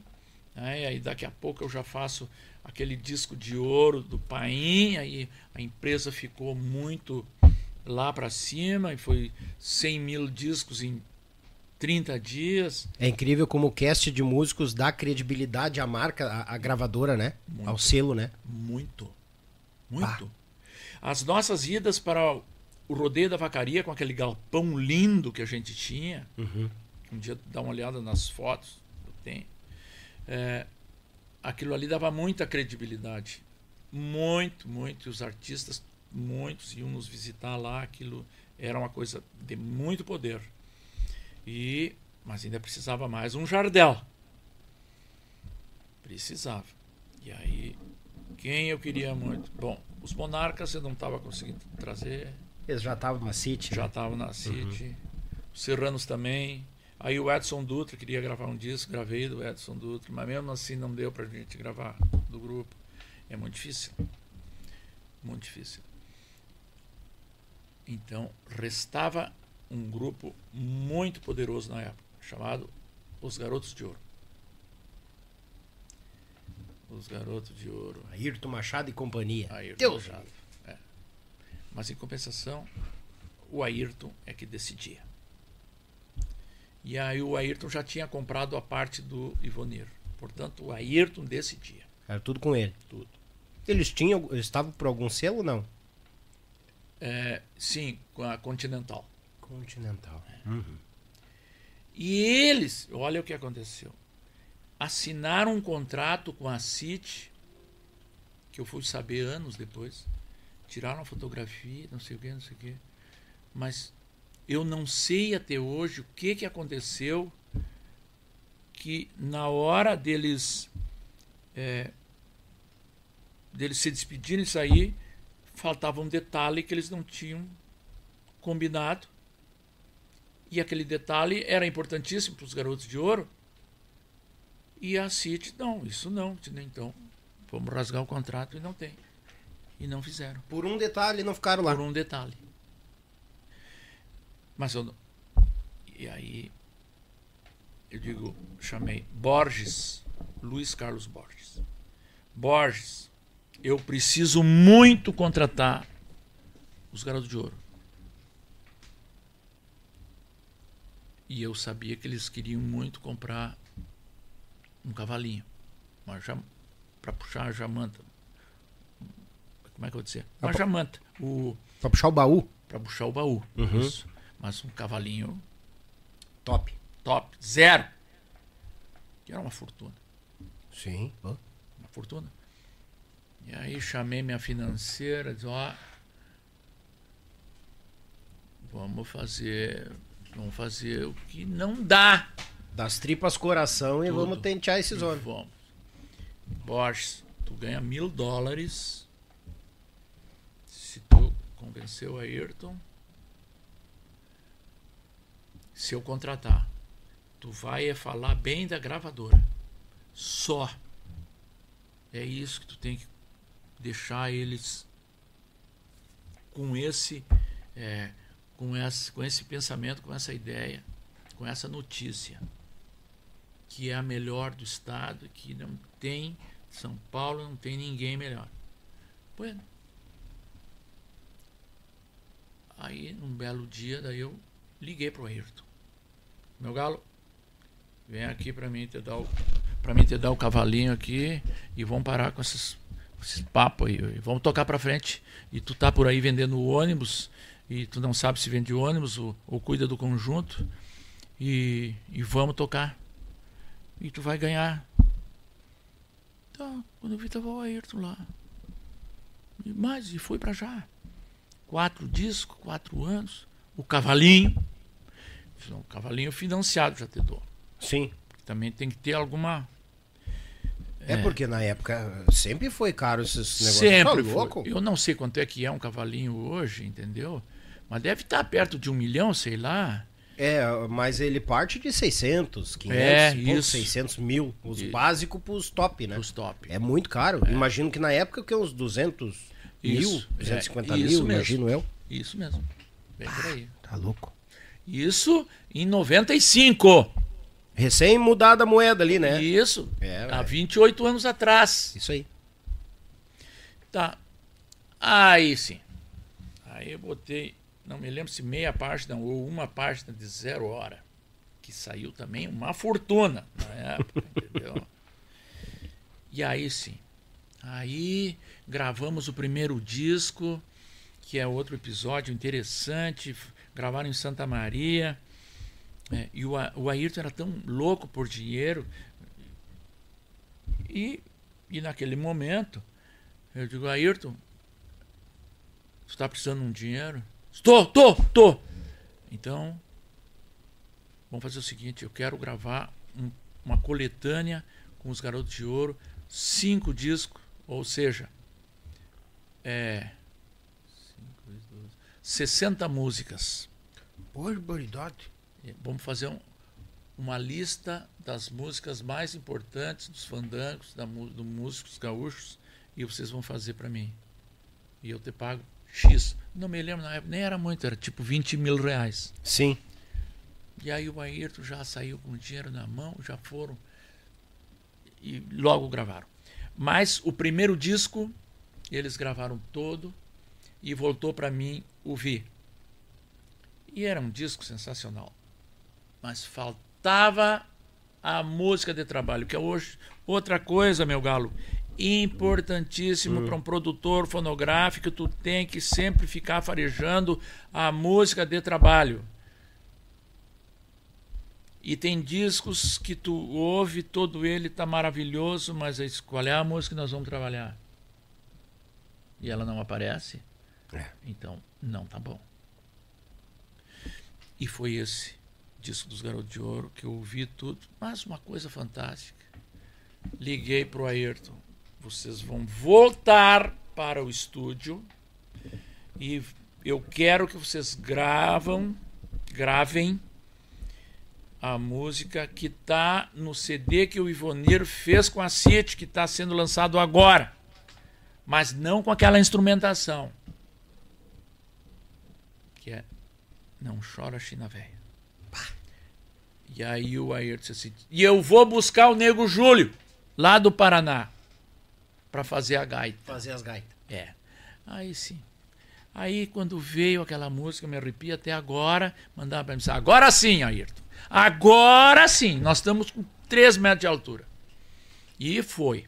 Aquilo ali vendeu, rodou pra cacete, foi uma loucura. Em um dos primeiros discos ao vivo do Brasil, da época, foi o dos Garotos de Ouro, que depois eu fiz um disco duplo, ao vivo, que fomos lá pro, pro Ratinho receber, receber um disco de ouro lá no Ratinho, em São Paulo. Foi uma loucura. Aquele eu dei disco de platina para eles. Imagina. Entendeu? Então, é, Garotos de Ouro foi uma, uma coisa impressionante. E, e o Ayrton, o Ayrton, ele, ele tinha aquele problema de é, organização também, o pessoal dele, aqueles, é, ele não, não, não cuidava muito da, do- da parte financeira dele, é, sempre meio assim, mas era um cara de palavra, entendeu? Combinei com o Ayrton, ele não tinha de incômodo, não tinha de, de fazer corpo mole, ele botava a cara a tapa mesmo. Muito, muito surpreendente isso até. Como eu tive vários, né? Sim. Eu tive vários. Mas estou falando isso porque eu estou falando neles. E, enfim, é muito episódio, né? O meu livro está com 140 páginas. Nossa. É, e bah, ainda falta muito, entendeu? Sim. Mas eu vou ter que começar a capar um pouco, porque livro grosso é um saco, né? É complicado ler, ler, ler, ler. É. E depois eu vou botar fotografia, botar. Uh, vai longe. É, Aí passa de 200 páginas. Então eu estou contando muita coisa. É, eu não sei se a nossa live de hoje a gente vai pensando em, em finalizar ela e aí em um outro momento a gente prepara alguns tópicos daí que eu já venho preparado para falar sobre eles. Eu tô por ti, Bagual, Deus o livre. E eu vou dizer, e eu vou dizer uma coisa, o pessoal, a audiência tá boa pra caramba, porque essas histórias que tu traz dessa peleia das gravadoras também, muitos artistas dizem que ah, as gravadoras muitas vezes não ajudavam, é, mais ajudava do que atrapalhava, mais atrapalhava do que ajudava e coisa nada. Só que assim, é- é tudo envolvido, é tudo meio artístico. Então é muito bom ter o outro lado também, o que que acontecia. Porque imagina, olha só, o pessoal cobrava que não tinha disco lá em cima, na época ainda do disco. Só que daí o que acontece? Tu tinha todo um gasto de estrada, de logística, tu te ausentava daqui pra ir pra lá fazer o trabalho. Isso. Tinha, teve quatro pedidos, um deu pra trás, dois não Isso. pagaram e só um pagou. Isso. E pedido pequeno?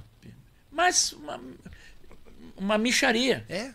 Teve um que não deu o pedido mínimo. Agora eu lembro. Imagina. É. Então tu acaba trazendo isso aí também à tona, porque daqui a pouco os artistas vêm aqui, o pessoal fala e ah, nenhuma pressa. Não, peraí, tem que pensar do outro lado também, ver como é que. eh, o jogo não é fácil. Né? A, a nossa batalha diária não é fácil. Não. E pelo que eu notei até agora, o Alex eh, foi dar uma respirada ali por 96, 97, porque vinha com a Isso. corda no pescoço, né? Isso mesmo. Entendeu? Isso mesmo, meu. Dá, dá pra compreender isso aí. Ah, tá louco. Bicharia. E o artista. É, ao mesmo tempo, a gente também tem que entender o artista. Claro. É, mas o artista, ele muitas vezes ele é muito injusto. E, e muitas vezes ele assina o contrato, ele ganha. Um artista que já está numa certa posição, muitos ganham tudo antes de gravar, antes de eu começar a vender os discos dele, ele já ganhou. Tu tá me entendendo? Sim. Então o risco de quem é? É do investidor É. e que se depois não vender, eu não vou poder chamar ele aqui e dizer, escuta meu galo, tu vai ter que me devolver um pouco do dinheiro que eu te paguei, porque eu- a empresa está num prejuízo, entendeu? Não posso, É. nem toca no assunto. É. E se ele, e se a empresa vender é, um montão de disco ou divulgar ele de tal forma que ele dobre os cachês dele, triplique o número de bailes, eu não vou pedir comissão. É dele, é tudo dele. Entendeu? Então o artista ele tem que ser justo nesse ponto. E, e outra coisa, o artista, ele. A característica de um artista é, ele, facilmente ele se frustra. E aí que ele é ele deixa de ser justo quando o trabalho dele não dá certo. 90% do artista quando deu certo é ele. Mérito, Mérito. Quando não deu certo é a gravadora. Tá me entendendo? então, é, mas a coisa mais importante é que tem que ter um produto vendável. É isso. É, o Canudo teve aqui agora há poucos dias e o Canudo disse: ah, a música ela, é, ela, ela dá o rumo na coisa. É. Ela encaminha tudo. E outra, a música, a música boa, ela já vem pronta por si só. Tanto para fazer, eu imagino, tanto colocando mais o teu ponto de vista, tanto na questão de fazer uma introdução, de fazer uma melodia, ter uma letra boa Isto. e ela ser vendável. Isto. Porque imagina que nem tu comentou os garotos de ouro, quantas no CD duplo, quantas marcas não volta aqui, faz essa aqui porque essa aqui que o Ivonir ia lançar, essa aqui vai ser a- o carro-chefe. Tem que ter essa visão também. E muitas vezes quando tu lida com o ego do músico, É. ah, aí Ah, é, complica, né? Estão querendo mexer no meu trabalho, não sei o quê.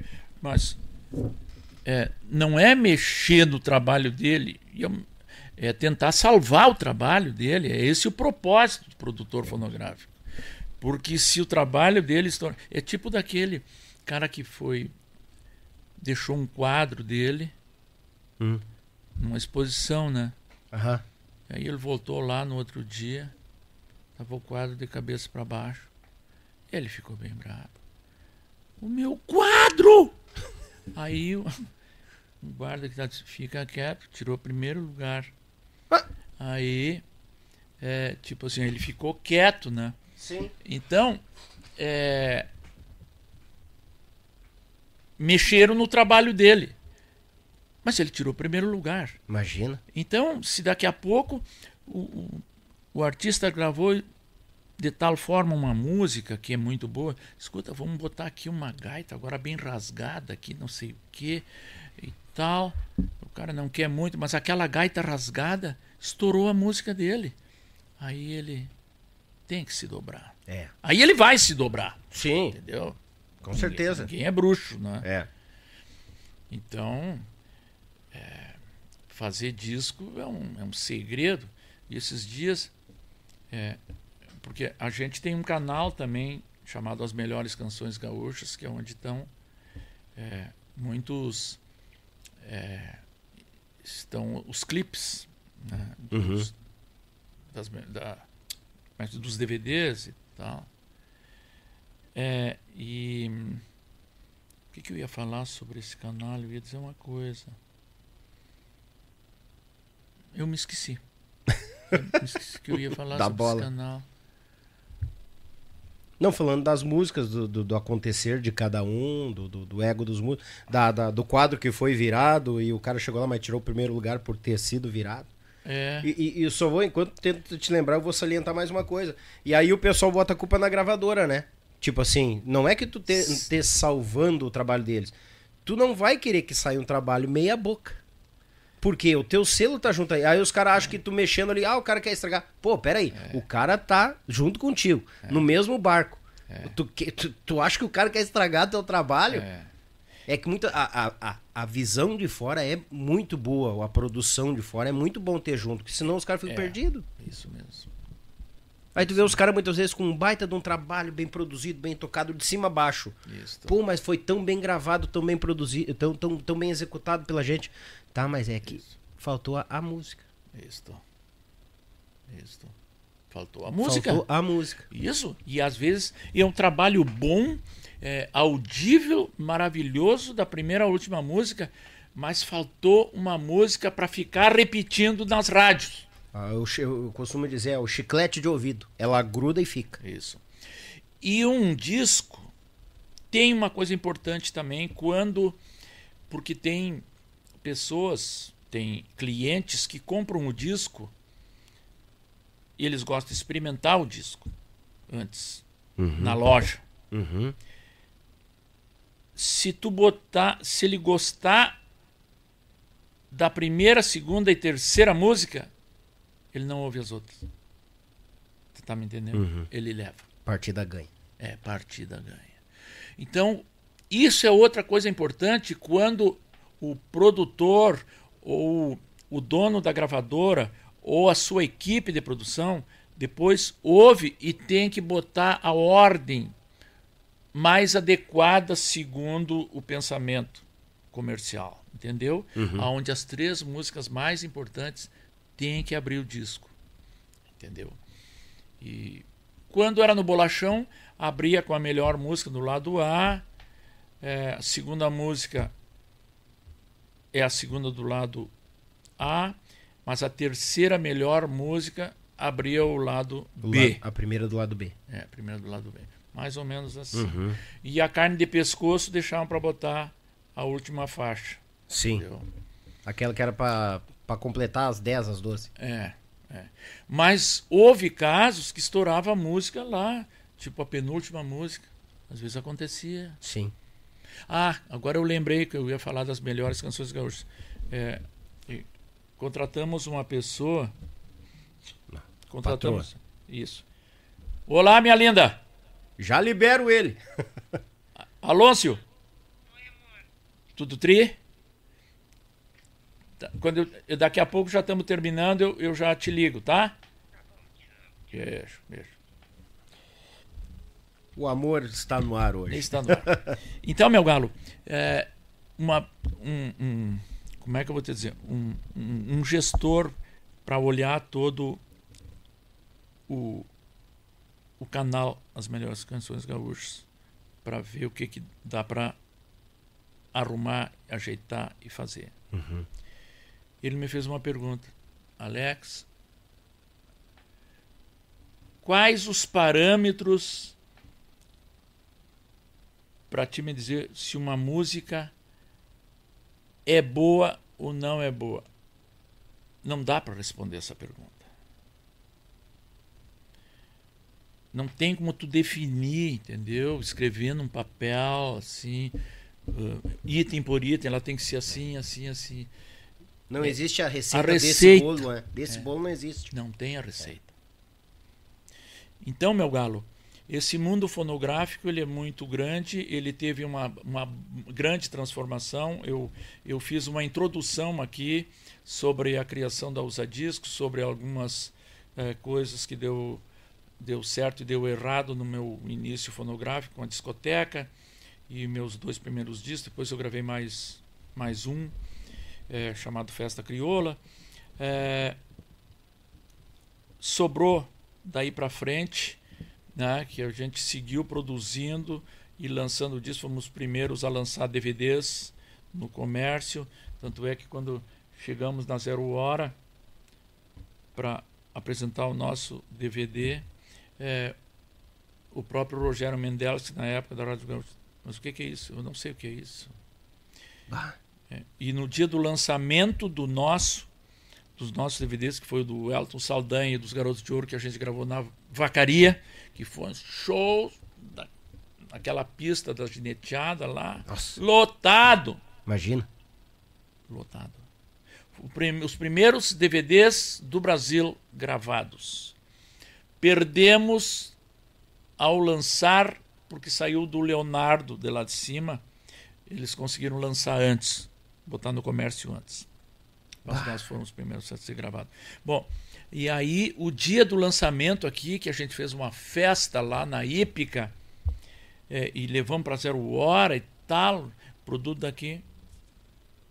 Eu liguei para Zero Hora naquele dia.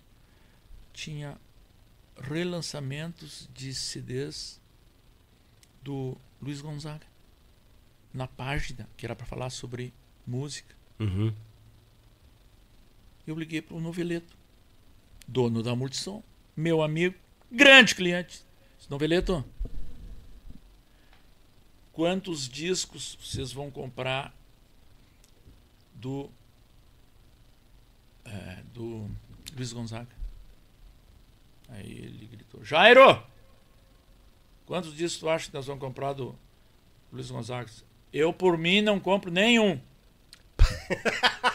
Já tá meio dividido lá, eu acho. Aí eu liguei para Zero Hora, para quem fez a matéria, disse: Olha, eu, eu estou triste porque nós estamos faz, lançando um trabalho pioneiro no Brasil que chama-se DVD, dois DVDs, numa festa de hoje à noite que a minha o setor de divulgação mandou release, mandou o produto para Zero Hora e a Zero Hora fez uma página inteira falando sobre os lançamentos em CD do Luiz Gonzaga. E te digo, aí eu disse, por que que entendemos nós que é uma matéria que não tem relevância. Porque eu liguei agora para a Multissom e a Multissom diz que não pretende comprar nem uma peça. E desse nosso, que vai ser lançado hoje, já comprou algumas centenas para botar nas lojas. E aí foi um bate-boca feio e tal. Uhum. Mas então, meu, é, meu caro Yuchê, É nós. é nós, eu quero que, que, esse, que esse canal é, exploda de, de coisa boa Amém. e que seja um, uma, um viés da divulgação da música gaúcha. É, eu me ponho à disposição a voltar aqui para falar Será uma honra, um sobre, prazer. sobre os artistas. É que depois da entrada dos Garotos de Ouro já veio o João Luiz Correia também, grande nome. É, e depois veio Oswaldir e Carlos Magrão, depois veio é, Grupo Minuano, é, e aí não parou mais de vir gente. Um boom, até, né? Pá. até 2012, quando eu gravei o último disco, porque estava encerrando a parte eh, de, de música eh, com suporte fonográfico físico. Uhum. O CD e o DVD daí começaram a sair das lojas. O digital foi tomando conta. e o né? digital foi tomar conta. Que hoje a venda da música não é mais por CD nem por DVD, é por stream. É. E, e o último disco que a gente encerrou as atividades de gravação na época foram os Serranos. Serranos, É. olha aí, cara. Eu recebi a visita do Dr. Edson, que tem um episódio que eu falo no meu canal, como que foi que eu não contratei os Serranos na primeira, na primeira conversa com o Edson Dutra. E, e um time que tu. Pra ver como é que é as coisas, né? Tu já estava encerrando os trabalhos da USA É. e um time que tu tanto almejou tava chegando. Isso. Que loucura isso, Isso. né? E aí, é, o que eu falo no canal, é tipo assim, lobo não come lobo. E aí não sei por que que não nos acertamos. E aí, dali um ou dois dias, ligou o Toco, irmão dele. E disse, Alex, Alex, posso ir tomar um mate? Claro, lógico. E, e, e aí eu disse, Toco, mas como é que pode? Se vocês querem gravar, eu quero gravar, como é que nós não vamos nos acertar? Pois é. E então aí que eu falo também. O Toco não era tão. É, como é que eu vou dizer? Era mais delicado do que eu e o Edson. Né? O Sim. Era mais jeitoso. Então, sem problema, gravou um volume 3 da Sucessos Gaúchos, uma obra-prima, Um estrondo, né? Ah, tá louco. um baita disco, uma baita coletânea. Então a gravação deles, dos Serranos, eles fazem uma releitura que é como tu fazer de novo uma música, entendeu? Então ela, ela pode voltar a fazer sucesso, entendeu? E- e- e devido a essa tecnologia, mídia que vem fulminante em cima na nossa cultura também, não deixar morrer esses clássicos, né? Uma Isso. forma de eternizar mais E- ainda os clássicos. Né? Grande observação. Grande observação. Isso que o pessoal é acostumado com isso, porque a gente tem muita coisa de festivais. Nossa, a gente tem coisa assim que o pessoal nem imagina. Nem a gente, daqui a pouco. Bah, isso aí, nossa, nem me lembrar. Isso. tem Acontece, como né? pedra. É. Tem muita coisa que pode ser revivida. Olha o que aconteceu com algo que não foi revivido, mas foi reeditado a mesma música que, que foi é, a- essa do Baitaca, do Fundo da Grota, Uhum. que tem lançado por mim e tem lançado lá pela, lá pela Serra. Dez anos depois, os caras foram fazer um, um, um xaraxaxá com a música e a música reexplodiu. É. Total. Incrível isso. Então posso te deixar um abraço? Não, antes de deixar o abraço, eu só vou pedir como é que o pessoal acha o canal do Alex lá pro pessoal ver mais histórias, se inscrever lá, seguir também. Ah, tá. Essa, isso eu Tá, muito vou te obrigado. incomodar, quero que tu fale. Muito obrigado.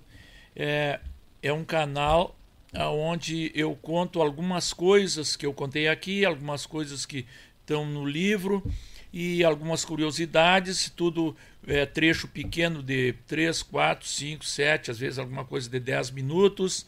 E eu falo as minhas paraguaiadas todas e, e, é, são editadas, uma edição é, cuidada e tal. E é o canal chamado é, As Histórias da Música Gaúcha. Isso aí. As Histórias da Música Gaúcha.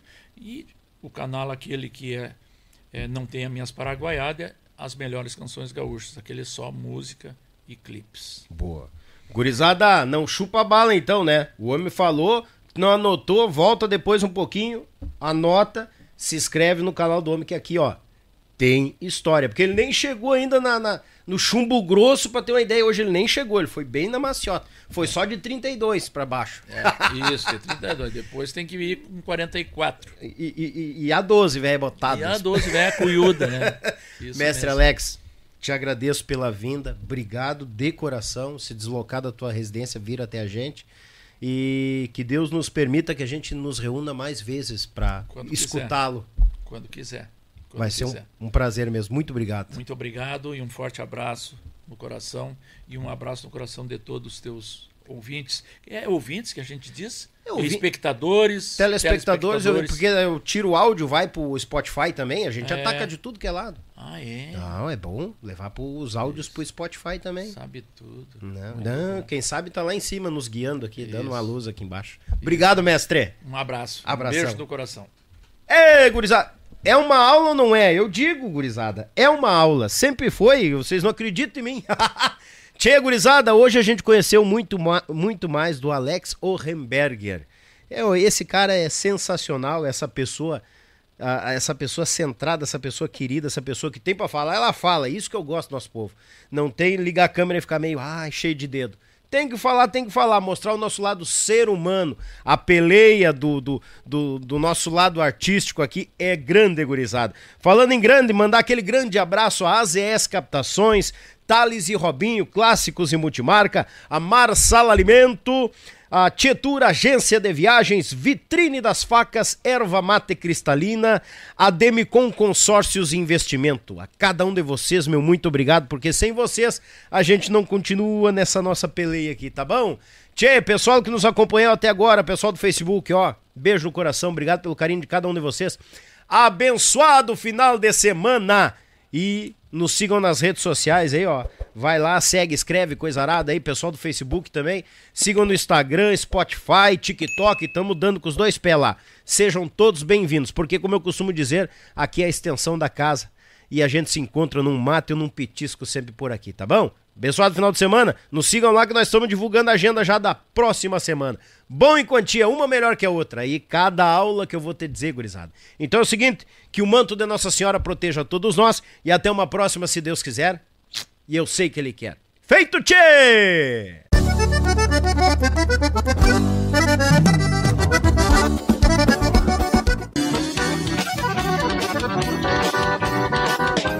Olá, eu sou Jackson Rodrigues e é uma grande honra apresentar para vocês o modelo ZS 110 Max Power, uma parceria da AZS Captações para Acordeon comigo, nesse modelo que leva a minha assinatura. Foram dois anos de testes para chegar no modelo com 11 microfones para o teclado e dois microfones para os baixos, com volumes e controles tonais independentes, chaveamento monistério para dividir os canais em gravações e performances ao vivo e também muito ganho com pouquíssima realimentação.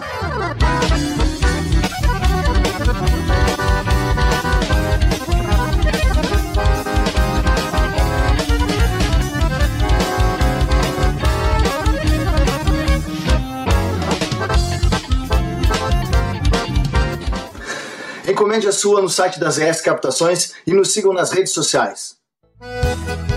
Está procurando seu carro? Então venha para Thales e Robinho Clássicos e Multimarcas. Lá você encontra clássicos, seminovos, populares, luxuosos, loja credenciadora placa preta e aquele atendimento diferenciado. Vá na Avenida Bento Gonçalves, 6623, bairro Agronomia, em Porto Alegre, bem à frente do terminal de ônibus Antônio de Carvalho. Fone Whats 519 9999 2377. Thales e Robinho, clássicos e multimarcas. A Tietur, agência de viagens, trabalha com as maiores operadoras de turismo do Brasil e da América Latina. Somos parceiros credenciados pelo grupo Decolar, CVC, entre outros. Temos à sua disposição passagens aéreas, pacotes de viagens, cruzeiros marítimos e muito mais. Siga nas redes sociais, arroba agência Tietur, fone WAD 51996094721. Viaje com a Tietur, agência de viagens. Thank you. Melhor da cutelaria artesanal está na Vitrine das Facas. Serviços de personalização grátis, envio para todo o Brasil, certificado de autenticidade. Nos sigam em nossas redes sociais. Contato 47992680371 ou pelo site www.vitrinedasfacas.com.br. Endereço Avenida Governador Celso Ramos, 2828, no centro de Porto Belo, Santa Catarina. Vitrine das Facas, o melhor da cutelaria artesanal para você.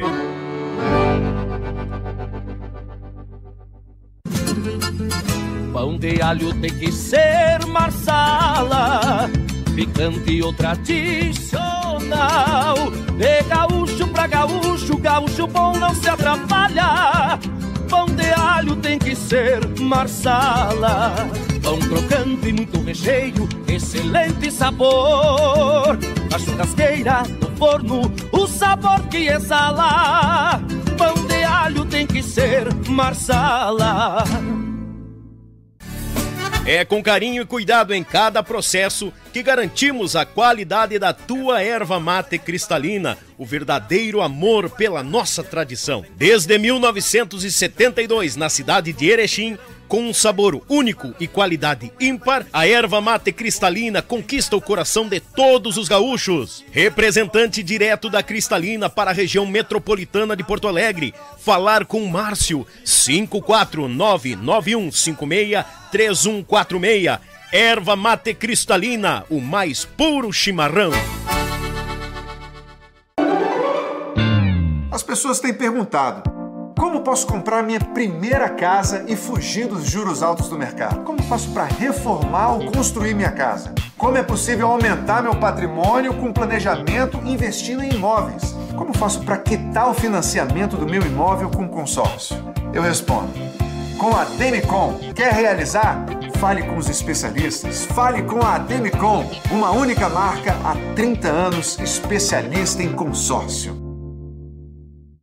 A opinião de nossos convidados não reflete necessariamente a opinião do grupo Yuchê Podcast.